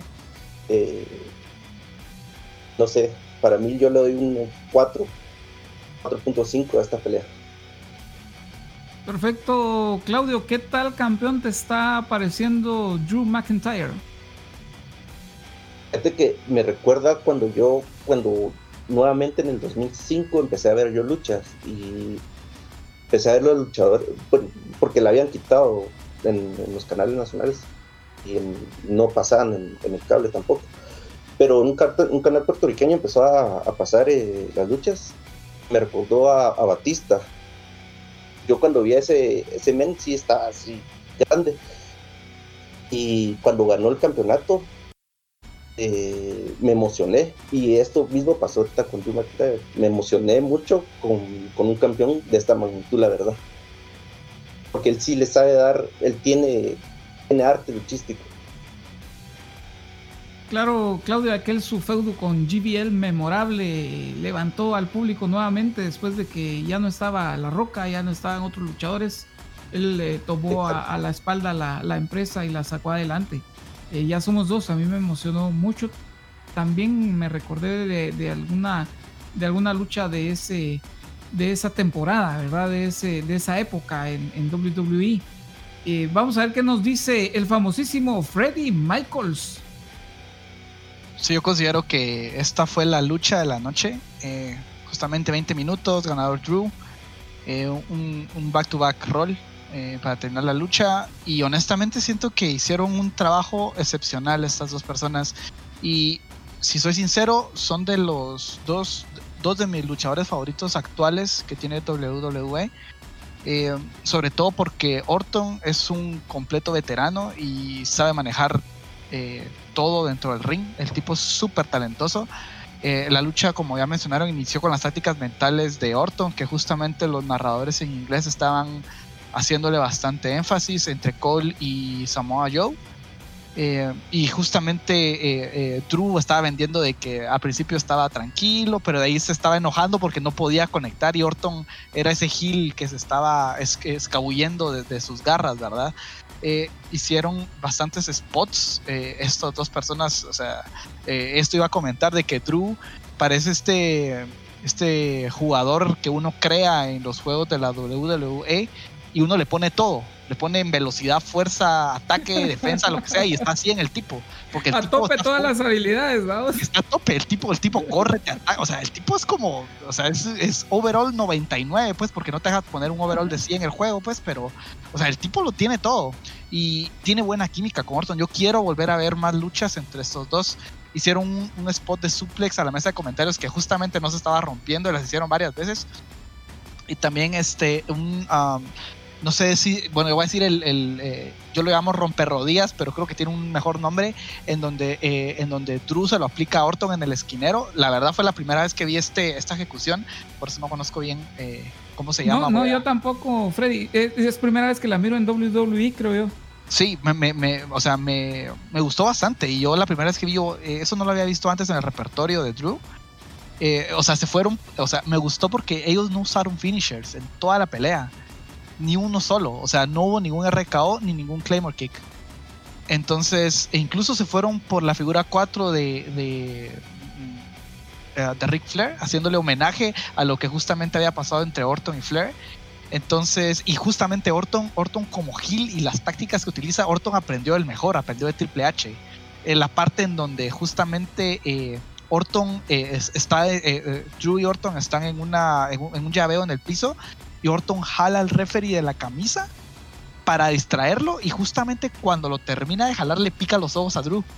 Excelente, eso, estuvo excelente, o sea, e, es fascinante lo que hace Randy Orton. Randy Orton no hace nada malo, lo único, que uno considero que hace bien Orton es ser, ser face. Él como face o face, no, no, no, no me lo compro, pero ahorita está haciendo heel y es fabuloso. Eh, esta lucha eh, originalmente le he dado 4.5 pero vi que justamente no usaron ni un solo finisher y utilizaron, eh, prestaron finishers de otras personas. Eh, yo le he dado 4.5, eso me gustó y eso le aumentó la nota 4.7. No es una lucha perfecta, pero realmente estuvo muy cerca. Estuvo preciosa la lucha realmente, Freddy. Es que yo creo que concordamos porque Drew McIntyre tiene tantas habilidades, es decir, eh, tal vez si, si, de algo careces de movimientos aéreos como tal, ¿verdad? Eh, pero es increíble ver a, Drew McIntyre yo pienso que tenemos rivalidad y para un par de meses más sería fabuloso verlos, eh, eh, cómo desencadena toda esta situación y cómo se desenvuelve en el ring también. Vamos a hablar ahora con Javi La Barba Bryan. Una excelente lucha, definitivamente una excelente lucha. Creo que los estilos, ambos estilos se complementan muy muy bien. el tipo el estilo tan físico de Drew eh, se ve complementado mucho con el estilo que a veces es criticado de Randy Orton, que es muy, entre comillas, lentos. Eh, en este caso lo hace ver mucho más estratégico, más deliberado con todos sus movimientos. Eh, creo que se complementan re bien los dos. Y algo que me gusta mucho de Drew es que hace que todo el mundo que está trabajando con él se vea bien. Y por lo menos algo que siempre le han criticado a Randy, que pareciera de que está... En segunda, ¿verdad? No pasa de segunda, nunca, nunca se entrega todo. Aquí se ve que es un Randy que está involucrado al 100%, me encanta. Creo que esto debería de seguir, este feudo debería de seguir. tenemos para, la historia se está dando para que den mucho más. Espero por el bien de Keith Lee que no llegue otra vez a interrumpir eh, eh, Drew en una pelea contra Randy, pero eso solo es algo que a mí me gustaría. De lo contrario, creo que se robaron el show y sí, de, debieron haber cerrado eh, el show, pero sabemos de que el hijo pródigo regresó y tenía, él tenía que robarse las cámaras al final de la noche. Javi, ¿es la mejor pelea que le has visto a Drew McIntyre este año? Posiblemente. Posiblemente sí. Perfecto, yo creo que sí ha sido la, mejor. Eh, recuerdo la de Lashley todavía, y es que la de Seth Rollins también fue increíble, ha dado buenas peleas. Es difícil. Drew McIntyre, sí, es muy, muy complicado, pero incluso luchas extremas ha tenido. Eh, insisto, yo pienso que es el mejor campeón que hemos tenido en varios, varios, mucho, mucho tiempo en, WWE. ¿Qué opinas de esto, Javi? Ah, definitivamente. Eh, si bien es cierto que me gusta mucho el Seth Rollins ahorita Hill, yo, era fanático del Seth Rollins eh, eh, Hill cobarde, eh, se me hacía súper entretenido todos los segmentos que tenía, entonces creo que desde ahí tal vez eran unos cinco años que no teníamos a alguien que, que llamara tanto la atención de todos, bueno, creo que de esos cinco años como dos y medio fueron Lesnar, que no estaba en pantalla, pero creo que sí, definitivamente de los mejores que hemos tenido en los últimos años. Perfecto, Javi, estamos de acuerdo. No sé si alguien más quiere aportar algo al análisis de esta lucha. Si Randy Orton es Legend Killer y él ya es una Legend, ¿se va a suicidar? El Harakiri. va a hacer stand-up otro lado, hombre. Sí, hombre. buena pregunta, buena pregunta. Bueno, perfecto, compañeros. Vamos a hablar de esta última situación de que ocurrió en SummerSlam 2020 eh, iniciamos con Dani Wrestling Villalobos en el análisis de la lucha estelar. Concuerdo al 300 mil por ciento con Claudio, con Javi. Esta no tenía que ser el main event. Eh, de nuevo, Brown versus The Fiend como main event de un pay-per-view. 12 minutos 50 segundos. Eh, realmente nos dieron una lucha mm, promedio, nada, nada realmente grande. Em, me, a mí, a mí me, no, me pareció tan mala. em- Empezó con intensidad, con armas. La mesa de comentarios, señores, no se quiso romper. Ay, am the table, gritó también. Em, me gustó que era un, un false count everywhere y le sacaron el juego a la estipulación. Los vimos en la rampa, los vimos en gorila. eh, No es habitual ver luchas en gorila position. Y eh, hubo un poquito de sangre también, creo que le agregó algo de emoción.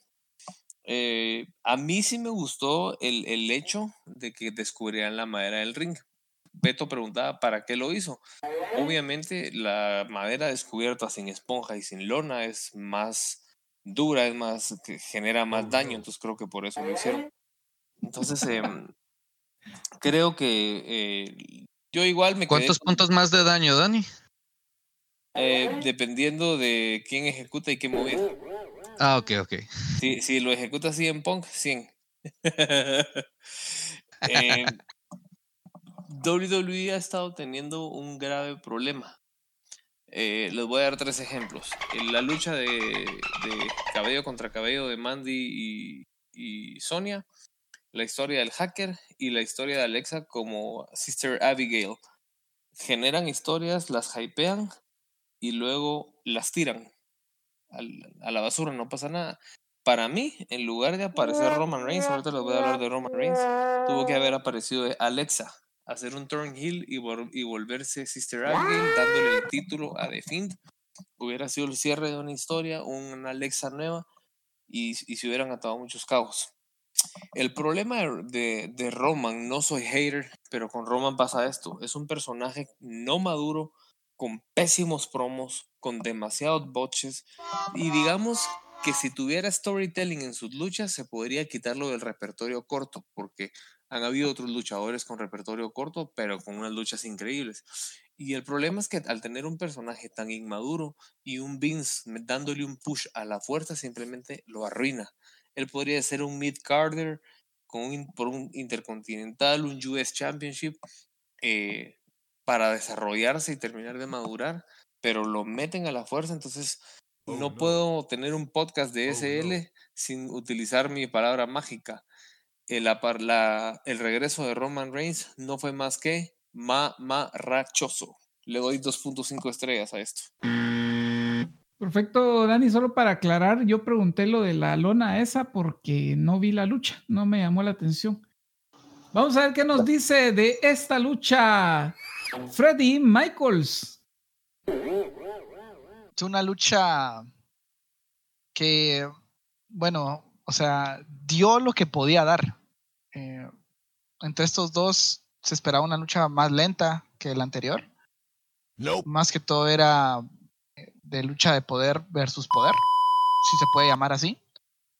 Eh, hubieron algunos spots interesantes. Eh, era esperarse de que por el tipo de estipulación fueran a salir a pelear afuera del ring. Eh, yo solo me imaginé cuando entraron al gorila que Vince estaba atrás de todas esas eh, todas esas paredes porque dije pues de plano están aquí nomás o sea solo se fueron para atrás y porque después regresaron al ring yo pensé que iban a seguir más al fondo pero no Eh, eso me, me decepcionó un poquito Eh, pero eh, yo no, no no sé o sea eh, siento que no sé, él, no lo termino de comprar, no me convence, ya su tiempo pasó, lamentablemente a él lo enterraron eh, hace bastante tiempo y pues ha estado entregando algunas promos junto con Alexa Bliss, que justamente yo concuerdo con, con Dani, que el final debió haber salido Alexa. eh, para darle más continuidad a la historia. O sea, yo estaba esperando a Alexa. En esta lucha estaba esperando que ella saliera y que qué va a pasar con la historia. Terminó saliendo Roman con una dentadura nueva, por cierto, por si no se dieron cuenta. y eh, una, un spot que me dio risa fueron unos Hammer Fists que estaba conectando um, Braun, que, bueno, más bien no estaban conectando y se notó que no estaban conectando, eso se, se vio bastante bochado, eso va para Bochamania, seguro. Eh, también un, power bump que le hicieron a Wyatt sobre eh, en la esquina ca- eh, en la esquina de la mesa se vio bastante doloroso. Y con el con la escena del, del cúter este yo pensé justamente yo pensé que iba a utilizar el cúter para quitarle la máscara. Eh, cuando vi que empezó a, a, a partir o a cortar el, el- el- el ring y a exponer, uh, bueno, yo esperé que iba a sacar algo dentro del ring, como que del, de los infiernos que hay debajo del, del, del ring, pero no, solo fue la madera, eso fue como, me decepcionó un poquito, la verdad. Si vas a hacer eso, mejor tirarlo al suelo, ya está ahí preparado, tenés más espacio y va a doler más, da más 200 puntos de daño, por si, por si tenía la, la duda. Y um, realmente, pues, este, um, en cuanto al final, eh, un Sister Abigail sobre el ring cortado, eh, mm, faltó, faltó esto, esta lucha no entregó, ah, eh, eh, en mi opinión. Tres estrellas, me gustó que ganara The Finn, no voy a mentir, me gusta The Finn con el campeonato. Wyatt es un luchador que trabaja bien y que es un, buen trabajador, es un buen luchador. Eh, lo que no creo yo que sea justo es la manera en la que regresó Roman Reigns. Eh, Roman Reigns debería, a mi punto de vista, debería ser un, un heel eh, en donde él pueda desenvolverse mejor con sus promos. Lamentablemente, él pues ha estado mejorando, pero sus promos, eh, o sea, eh, la palabra en inglés es cringe. O sea, yo no puedo ver sus promos. Existen unas eh, promos de él famosas que las veo en videos y no puedo, o sea, no puedo con esas promos. Entonces, eh, Roman Reigns, si fuera un heel con un manager, sería excelente. mientras él trabaja con sus promos. Y digo Hill porque lo que sí te puede entregar Roman es esa, esa fiereza dentro del ring y esa explosividad que él te puede dar. Pero lamentablemente todo eso se cae cuando él habla y agarra el micrófono y habla. No me parece tampoco muy lógico que él entre y vaya a, atacar a The Fiend y a, y a, Strowman cuando ya están tirados. Si sabemos todo el mundo sabe que él se fue cuando él tenía, o sea, él se fue cuando iba a pelear con Goldberg por el campeonato universal precisamente. Entonces, ¿por qué vas a regresar si vos lo soltaste? O sea, vos, vos dijiste que no querías. Y obviamente fue por cuestiones de salud y externas y todo lo que eh, eh, fuera a ser. Pero no entiendo por qué vas a regresar de esa manera y por qué vas a regresar en la cima. Entiendo que es, un, es una movida para, eh, una movida económica más que todo de parte de Vince, pero puedes colocar a, Roman Reigns en otra parte de la cartelera y no venir a estropear una historia que está bien, en donde puedes utilizar a Alexa, puedes utilizar a The Fiend, incluso si ya, ya estamos quitando a Strowman del campeonato universal, que me parece excelente, porque él no me pareció un buen campeón universal, eh, agarrar otro, o sea, tantas superestrellas que hay, ¿por qué vamos a hacerlo con Roman? Eh, honestamente no, no sé qué ha pasado eh, eh, con Roman Reigns hasta el momento. El momento que estamos grabando el miércoles no ha, no ha sucedido SmackDown todavía. Eh, pero sí quisiera ver que, o sea, Roman Reigns ya regresó, eso es un hecho, pero me gustaría ver un cambio en su personaje. Sobre todo Gil. Claro, Freddy. Em, ¿Crees que el Universal Championship tiene prestigio, Freddy? No, entre el campeonato de WWE de peso pesado y este, el único que tiene prestigio es el, es el mencionado, el WWE. Eh, este Universal Championship incluso está hasta, por ahí se habla de una maldición. Eh, lo ganó, lo ganó Finn Balor y se lesionó.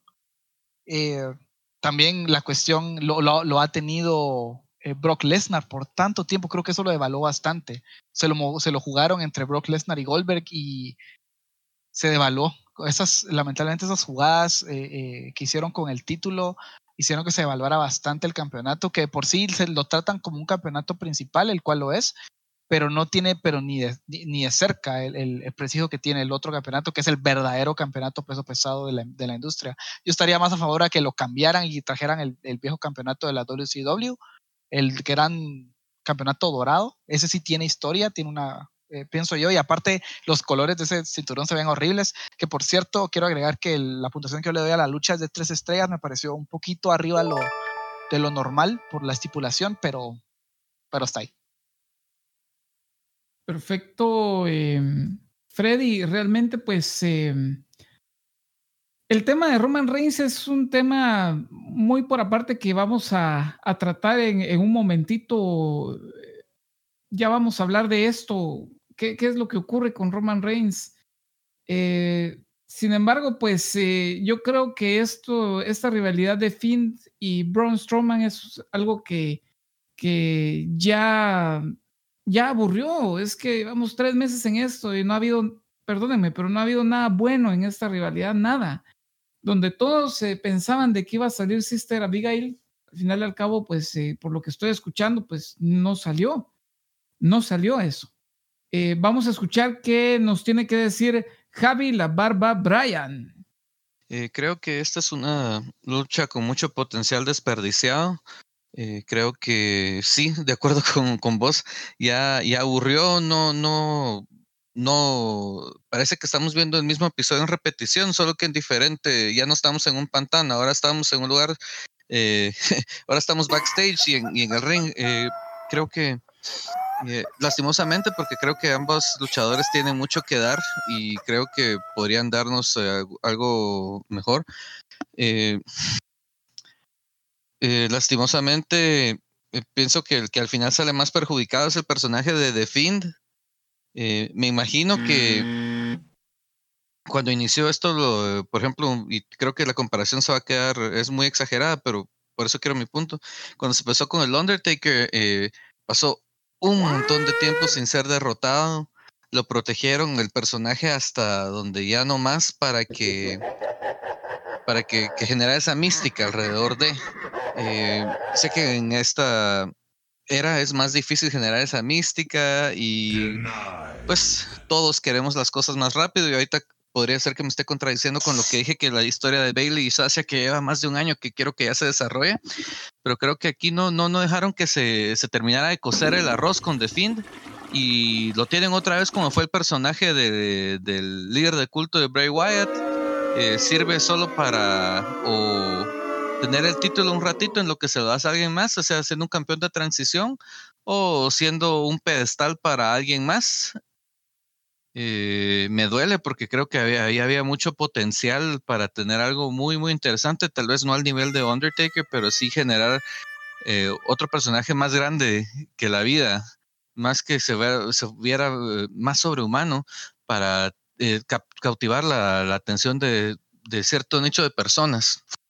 me duele, creo que el, el, comentario de ustedes es muy acertado de seguir con la historia de Sister Abigail, aunque no estoy de acuerdo que sea Alexa, pero que que lo hubieran metido ahí, que siga esa continuidad que ha faltado con muchas historias, hubiera estado estupendo para por menos decir, ok, esto está yendo a algún lado, vale la pena que invierta mi tiempo en esto. Eh, creo que solo ellos dos son víctimas del regreso del de el perro grande y me duele. Perfecto, Javi, ya vamos a poder desahogarnos al respecto del regreso de Roman. Eh, vamos a ver qué nos tiene que decir el famosísimo Helfer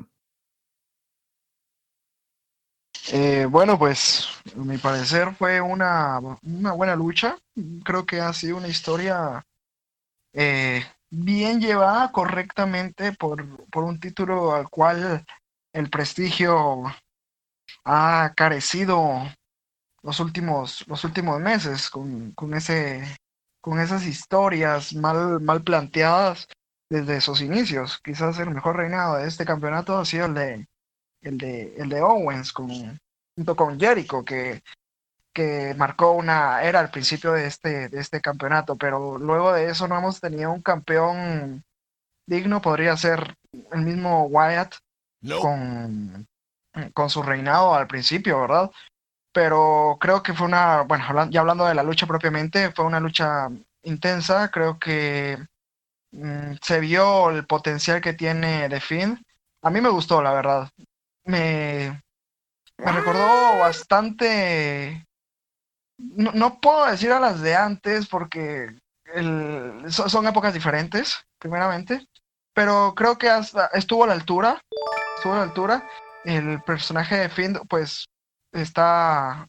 recobró ese, esa credibilidad en esta lucha.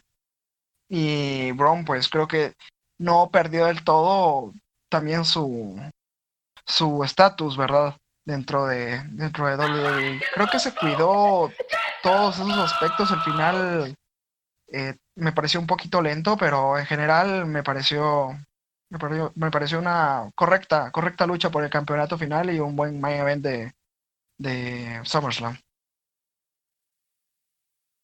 Helfer, tengo una duda. Eh, ¿Cuál es la mejor lucha que le has visto a The Fiend como tal, The Fiend? Uy, uy, uy, uy. Bueno, mira, tengo que ser sincero, no he, no he seguido tanto de fin, eh, pero en cuanto a luchas, te, puedo decir Wyatt en general. Fíjate que ah. más que todo lo limitaría a fin, porque Bray Wyatt tiene sus, eh, tiene sus eh, elementos donde echar mano a, una buena lucha. Te lo pregunto porque yo a Finn, por lo menos como a, a The Fiend, eh, yo lo, lo, recuerdo en aquellas luchas donde a cada rato gritaban refund, ¿verdad? Eh, no recuerdo una lucha, tal vez la lucha que más eh, puedo rescatar es contra Daniel Bryan, creo que fue este año, pero era una duda que tenía porque, digamos, vos representás a las nuevas generaciones, o sea, más que todo para ver cómo es que miran a, a, a The Fiends. Yo, yo lo miraría en dado caso, eh, tal vez algo similar a Kane si se pudiera comparar, pero no le llega tampoco, ¿verdad? Ah, mira, el personaje está en construcción. En cuanto a luchas, eh, pues sí se podría decir que tal vez la de Brian fue una, una muy buena lucha. La peor ha sido la de Goldberg, en donde echaron a la basura todo el personaje de Finn. pero ah, yo creo que puede llegar a ser un mejor personaje que Kane. eh, Con, el debido respeto, ¿ah? porque Kane ya ha hecho una trayectoria, trayectoria y, eh, es señor Kane, no, no es un personaje cualquiera. Claro, Pero es el otra época, ¿verdad? Sí, claro, también. Pero creo que es que de- debemos dejar de comparar. Era, era otra época, era otro tipo de aficionado, era otro tipo de generación, era otro, otro tipo de medios de comunicación. No se puede comparar. Creo que Finn va a generar un, una época en WWE y ojalá no echen a perder el personaje, porque es como lo hicieron en, en, en febrero o marzo, cuando perdió el título. Pero de verdad creo que es un personaje que puede marcar época, que lo tiene todo para hacerlo, tiene to- absolutamente todo para hacerlo y creo sinceramente que podría eh, generar ser la nueva cara de WWE fácilmente o por lo menos esa cara eh, que todo el mundo tiene un respeto, un temor, un miedo absoluto o ese personaje terrorífico, terrorífico, ¿verdad? Entonces yo creo que eh, como la nueva generación, como vos decís, creo que va a ser un personaje emblemático y que debemos dejar de comprar, de buscar al nuevo Undertaker, al nuevo Kane, porque no lo vamos a encontrar. Si seguimos mirando el pasado con los personajes, jamás vamos a encontrar un nuevo, un nuevo Stone Cold, un nuevo, un nuevo The Rock, un nuevo Hulk Hogan, eh, un, nuevo, un nuevo Shawn Michaels, por ejemplo, ya algo, algo más emblemático, un nuevo Ric Flair, jamás lo vamos a encontrar. Eh, tenemos que ver hacia adelante y también creo que es culpa nuestra de los aficionados el- esa, esa comparativa, porque los, lo- las cosas anteriores, los personajes anteriores, jamás los vamos a tener de vuelta. Y el hecho de que los querramos siempre de vuelta, ah, eh, termina en que el Undertaker a, a veces se termina arrastrando en el ring, porque sus últimas luchas fueron así, lamentablemente. Es que eh, es bien complicado porque no pudimos pasar página en un momento. Es como, eh, eh, eh, ¿sabes, ¿sabes a qué lo comparo? Y tal vez no tiene total coherencia, pero un equipo de fútbol. ¿Qué pasa si un equipo de fútbol no se, no se, no cambia a sus jugadores eh, en los plazos correctos? Vemos a, a un Ronaldinho, por ejemplo, arrastrándose en, en- en el campo. Pasa lo mismo con la lucha, que si, si no, no fres- refrescas la imagen de tus personajes, eh, estás condenado a que sea comparado y o que te den un mal, un mal, un mal producto al final, como fue el caso del Undertaker, como ha sido el caso del Undertaker, que no hemos podido pasar página. Y entonces creo que también los aficionados tenemos que aceptar el producto que nos están ofreciendo ahora y crear conciencia de que no vamos a tener un nuevo Undertaker, no vamos a tener un nuevo Shawn Michaels, es imposible y tenemos que disfrutar. Tenemos buenos, buenos luchadores, buenos productos y también mm, tal vez no decir, no quejarnos de todo, porque si nos quejamos de todo, eh, pues eh, es como ver el vaso medio lleno, medio vacío. Yo prefiero verlo a veces medio lleno. Yo al pri- al principio te dije que fue un evento normal y que no era para tirar cohetes, es cierto, porque lo pienso. Pero creo también de que tenemos que ser eh, conscientes de la época que estamos y aceptar el producto que tenemos y si hay algo que mejorar, decirlo. Pero si hay algo que hay que, por ejemplo, que nos guste, pero nos gustaba más lo de antes, es que estamos, estamos mal. Si, ah, esto me gustó, pero me hubiera gustado que hubiera sido como antes. Estamos mal. Claro, Helfer. Eh, gracias ahí por, por tus palabras. Eh, y vamos a iniciar el último segmento de este podcast. Eh, sí, Dani. si puedo, eh, si puedo entrar ahí, y concuerdo eh, con Fer en algunas cosas. Eh, para mí, Bray Wyatt, me atrevo a decir que es el que tiene las mejores promos actuales y es un excelente actor. El, el trabajo que, hizo ese, que ha hecho ese tipo, yo no sé si ustedes lo vieron como Husky alguna vez en, en NXT, un personaje pésimo. Y cómo construyó a Bray Wyatt y ahora cómo construye al nuevo Bray Wyatt del suétercito y a The Fiend. Es un trabajal. Me parece to- totalmente injusto de parte de, de Vince McMahon destruirle su personaje con un Goldberg. Recuerdo que en el podcast de Colt Cabana con CM Punk, Punk menciona que una de las cosas que él le argumentaba de luchar con Triple H, con Undertaker y con Lesnar, le decía, ¿por qué me vas a poner a luchar y a perder con alguien que solo aparece una vez al año? Si yo sigo aquí, mi personaje sigue aquí, el, que, el personaje que se arruina es el mío. Entonces creo que fue injusto con Wyatt ponerlo a perder con, con Goldberg primero y ahora ponerlo a perder, que aparezca Roman, eh, aquí ya vine yo y aquí está mi lugar, es totalmente injusto, simplemente le arruinan el personaje más. Perfecto, Dani. Em, ahora sí vamos a pasar al último segmento de este podcast del Club de la Lucha SummerSlam 2020 y el tema a debatir va a ser el regreso del emblemático Roman Reigns, emblemático entre comillas. ¿Qué opinión les merece a ustedes, club? Asco, asco, asco, asco, mamarrachosísimo. Pues honestamente fue una sorpresa eh, ver el regreso tan pronto de Roman Reigns. El personaje no me gusta, entonces no fue una sorpresa grata, lamentablemente. Eh, lo único que nos queda es esperar que trabaje más en el personaje y, que mejore. Porque si tanto no lo quieren vender, van a tener que mejorarlo. De lo contrario, va a seguir siendo lo que es. O sea, un personaje abuchado constantemente.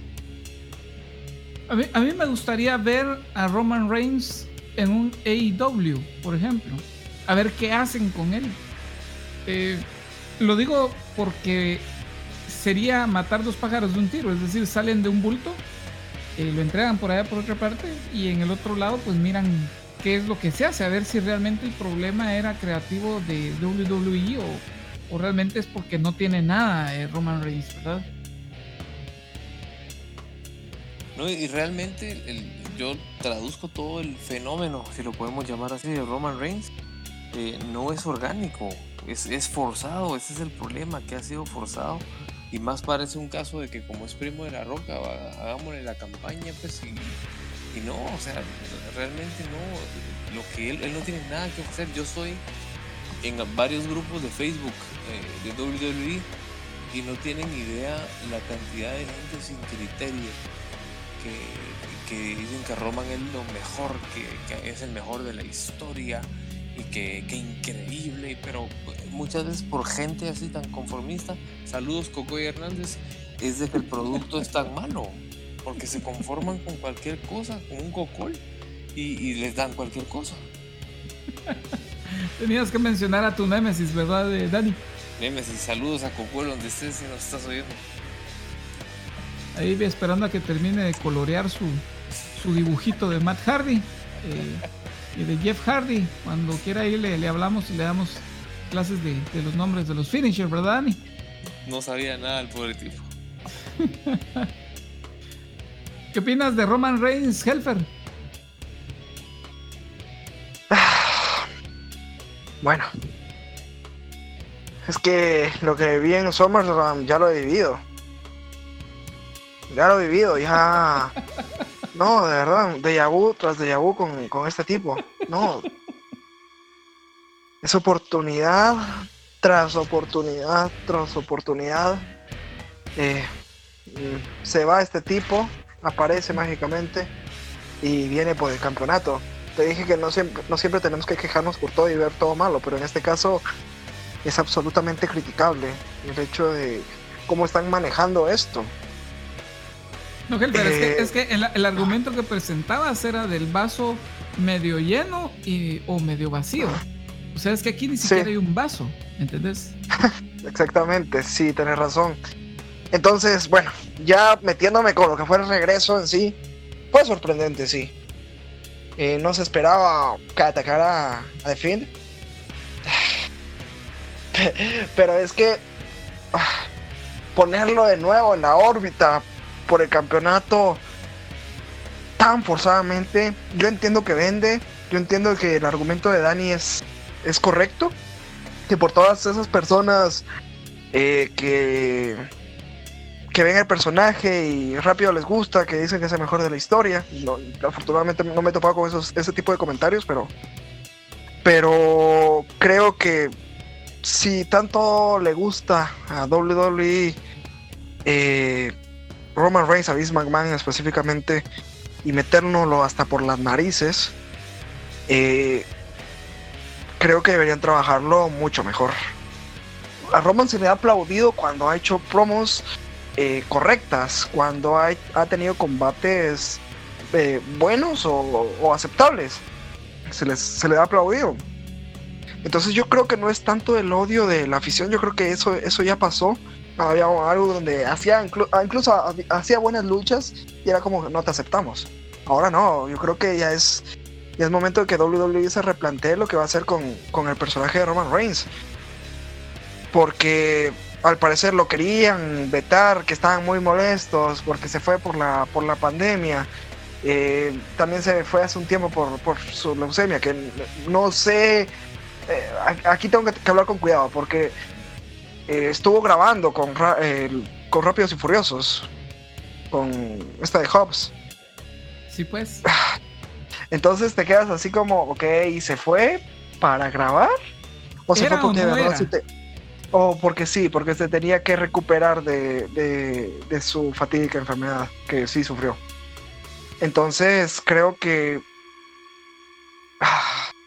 es muy complicado, muy, muy complicado cómo se puede rescatar a un personaje que tiene todo el odio, que tiene toda la sobrevaloración y creo que creo que es rescatable. Creo que, sinceramente creo que es rescatable. Es, es cuestión de, de que WWE ponga de su parte y que también los aficionados entendamos y no seamos tan también tan cerrados. En este caso, ahora mismo no creo que estemos siendo cerrados. Ahora mismo creo que es toda la culpa de WWE, pero si en caso están empiezan a hacer todo todo bien eh, y a mejorar, creo que también nosotros los aficionados tendremos que empezar a aceptar a Roman Reigns. Pero a día de hoy no es un personaje que debamos, que debamos aceptar y, y está mal, hay que decirlo. Sí, tiene que irse formando él mismo, tiene que ir agarrando prestigio, dando buenas luchas, eh, aprendiendo a luchar. Eh, tiene muchas, muchas cuestiones que puede aprender para eh, agrandar su repertorio. Eh, Freddy, eh, ¿qué opinas del regreso de Roman Reigns? Honestamente a mí no, no me sorprende, no me, no me causa emoción. Yo creo que lo que él va a hacer es ir a tomar la cima como siempre ha sido. Lamentablemente eh, va a ser un push no merecido otra vez. Y como, como ya te mencioné, espero que su personaje sufra un cambio. Eh, le urgen cambios. Eh, realmente pues no creo que cambiarlo a Hill sea eh, como que la solución mágica, pero debemos empezar a hacer cambios porque la gente no se está tragando al personaje eh, como fase no sirve y simplemente a mí no me convence y es algo que ha sido tan repetitivo y ver a Roman Reigns en los eventos de WrestleMania, en los, en los main events de WrestleMania fue la gota que me balsó el vaso varias veces, no es la primera vez. El perrote. eh, entonces, este mi, mi- respuesta es eso, es un suspiro y esperar que, que no arruine a más luchadores. Eh, realmente ya ha pasado tanto la empresa con este luchador que me sorprende que no, no aprenda. Entiendo que vende, pero hagamos algo interesante. Tenés allá el potencial, tenés un potencial, un luchador que eh, puede hacer cosas interesantes en el ring hasta cierto punto. Potenciemos eso. Y lo que no puede hacer, o sea, o va- tratemos de, evitar que haga esas cosas. Lo, que digo yo, póngale un manager. Póngale un manager, póngalo heel y que se destroce quien tenga que destrozar, pero que vaya, eh, eh, eh, o sea, si el tipo ya lo, ya lo abuchean, sería genial que lo, que lo volvieran heel. Sería el mejor heel de toda la historia. Al tipo nadie lo quiere. Entonces, este, pienso yo que deberían de hacer algo con el personaje, porque si continúa como está, lo siento Roman Reigns, pero con nosotros no vas a estar over nunca. Beto, una pregunta para todos, y realmente la digo con, mucho respeto, pero ¿creen ustedes que lo de la leucemia fue inventado para crearle un regreso glorioso, que, ah, la regresó y, tratar de, hacer que la gente lo digiriera? ¿O realmente sería algo genuino? Mira, Dani, eh, hace más o menos tres años y medio, cuatro años que vimos Night of the Champions. eh, vos sos testigo que nosotros creíamos mucho en Roman Reigns como face. Eh, nosotros nos volteábamos a ver rápido cuando vimos que la gente lo abuchaba. Eh, yo tengo una, una, camisa de Roman Reigns que ya no tengo en uso desde hace, eh, desde que inició todo este problema del confinamiento, porque no me pareció auténtico lo que hizo. O sea, auténtico él es una persona oportunista, por eso es de que yo ya no soy una persona que cree en Roman Reigns. Aún así con todo esto de, que yo sé que es un luchador que no tiene recursos, que no tiene microfoneo, que no tiene nada, no tiene carisma, no tiene drama, eh, me gusta pensar de que sí fue cierto. Eso es opinión muy propia. Eh, obviamente están los argumentos que dijeron en el podcast pasado, el argumento que dijo Fer ahora eh, de que se fue a grabar Los Rápidos y Furiosos, ¿verdad? pero es muy mi opinión, Daniel. Eh, bueno, yo, la verdad, pues, es que no quiero mal pensar, pero la situación me obliga a mal pensar. Yo quiero pensar que no es cierto, que no es cierto que se fue a grabar, que, bueno, que, tuvo la enfermedad para, que para irse a grabar. Quiero pensar eso. Pero no metería las manos a fuego porque fuera así. Si tuviera dinero que apostar, no, no apostaría que, que fue eso. Así que con Roman uno ya no sabe qué, pensar. La WWE ha hecho cosas peores que, esto. Así que... Eh, mm, quiero pensar que no... Que no fue cierto que la WWE consintió esto para tener un glorioso regreso de Roman Reigns y metió la leucemia, una enfermedad que muchas personas padecen eh, lamentablemente, y que le cuesta la vida a miles de personas en el mundo cada año. Y más que es el, la WWE apoya tanto estas, estos movimientos de lucha contra el cáncer. Se vería muy mal si, si, si fue fingido todo. Pero bueno, es algo que nunca sabremos. Estamos hablando supuestos. Así que esperemos que no, que no haya sido así yo quiero creer que todo el asunto de la leucemia fue real. Porque ya meterse a ese, a ese campo y llegar hasta ese, a ese punto creo que sería demasiado. Es justo lo que dice Helfer, lo que representa la WWE con todos los sponsors que tiene y todas esas cuestiones. Yo pienso que sí fue real. Eh, es, es, legítimo que, que, Roman Reigns, no sé su nombre real, eh, tiene esa enfermedad, la padece y quiero creer que fue real. Eh, ese, incluso ese evento lo llegó a poner eh, uno, uno sigue siendo humano, a final de cuentas, pues vemos luchas, somos humanos y tenemos que ponernos en el zapato de, los zapatos de otras de las otras personas. Eh, por muy mal que me caiga una persona, genuinamente jamás le desearía el mal. entonces espero yo que eso haya sido totalmente real, no, no una cuestión del kayfabe y todo lo que decimos es, estamos hablando de Roman Reigns, el personaje, eh, no de la persona que está interpretando al personaje. O sea, para él siempre vamos a decirle lo mejor y, yo quiero creer que eso fue real. De lo contrario, sí estaría muy decepcionado de la empresa y todo eso, pero lo dudo. Yo creo que sí fue real, mucha. Desde el punto de vista de empresa, eh, concuerdo, pues ellos apoyan mucho esta causa. Eh, para los que no sabían, mi hermana tiene lupus. es una variación, un tipo de, de, leucemia. Obviamente no, no pregunté, no, no, no por una mala razón. Lo único que me deja a mí la duda es un Vince McMahon que al aire besó a su hija en la boca. Un Vince McMahon que quería una storyline de un incesto. Que cuando Stephanie quedó embarazada por primera vez, él quería hacer un storyline de que ese hijo era de él. Y, eh, Stephanie le dijo, estás loco, eso, eso sí no. Obviamente era otra era, pero vamos al hecho de que Vince sí es alguien deschavetado.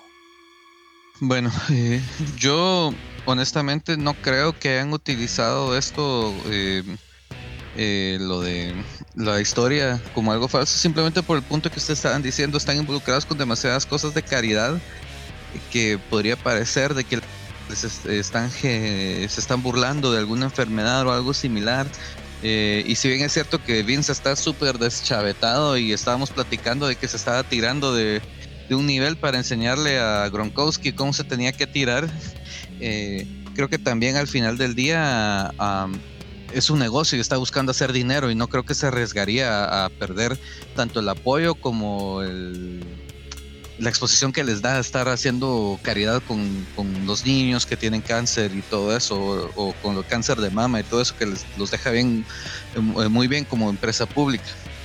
Eh, pensando en lo que es Roman, después de que regresó, la gente dejó de abucharlo y siempre y cuando él no estuviera cerca de un título, la gente lo recibe bien. No, no voy a decir de que es el favorito y todo eso, pero a la gente no le molesta verlo. De hecho, me atrevo a decir desde que habían cesado los abucheos desde que regresó y no, no, no dejó, dejó a un lado los títulos. Eh, creo que el problema con él es eh, algo que dice irónicamente su primo La Roca, que era por lo mismo que a él lo abuchaban cuando al principio de su carrera, de que no se siente genuino eh, él como personaje. Eh, mm, sí, pues, de ahí es donde viene lo cringe de sus promos. Eh, y creo que cuando él se empieza a soltar, que esto tal vez no hablando mucho, porque en el ring es donde tal vez él se siente más cómodo y toma un papel estilo en The Shield que decía poco y dejaba que Ambrose, o perdón, Moxley y Rollins hablaran, hablaran más y, eh, y él solo remataba con la con el catchphrase o algo así. O haciendo algo físico era donde la gente lo aceptaba más y tal vez deberían enfocarse en eso un manager o algo similar podría ser muy buena eh, muy buena opción, pero al final del día, si lo quieren posicionar como se han posicionado en eh, como la cara, eh, estilo Cena o Hogan o La Roca o Stone Cold, tiene que aprender a hablar y valerse por sí mismo. No va a poder, no va a poder ir a representar la empresa con alguien hablando por él.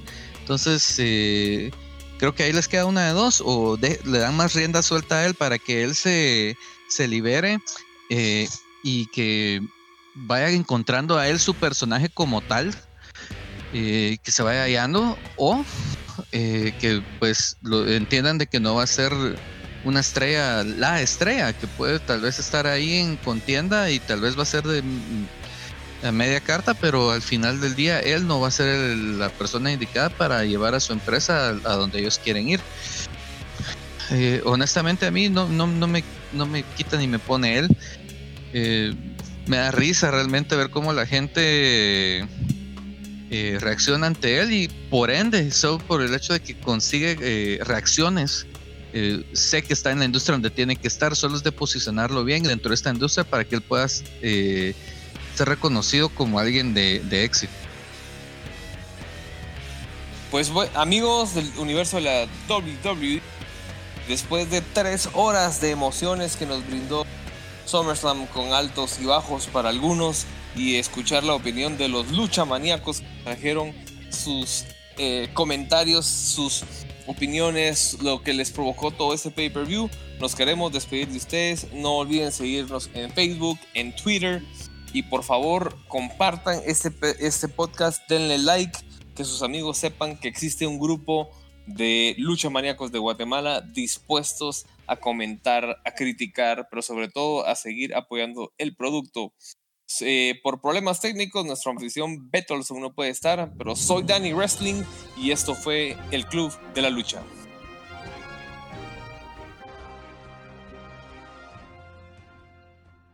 Tres horas después. Sí, sí, ¿me escuchan? Ah, va. Me siento como Roman Reigns, ya vieron, salí y vine y ya. Entré una vez.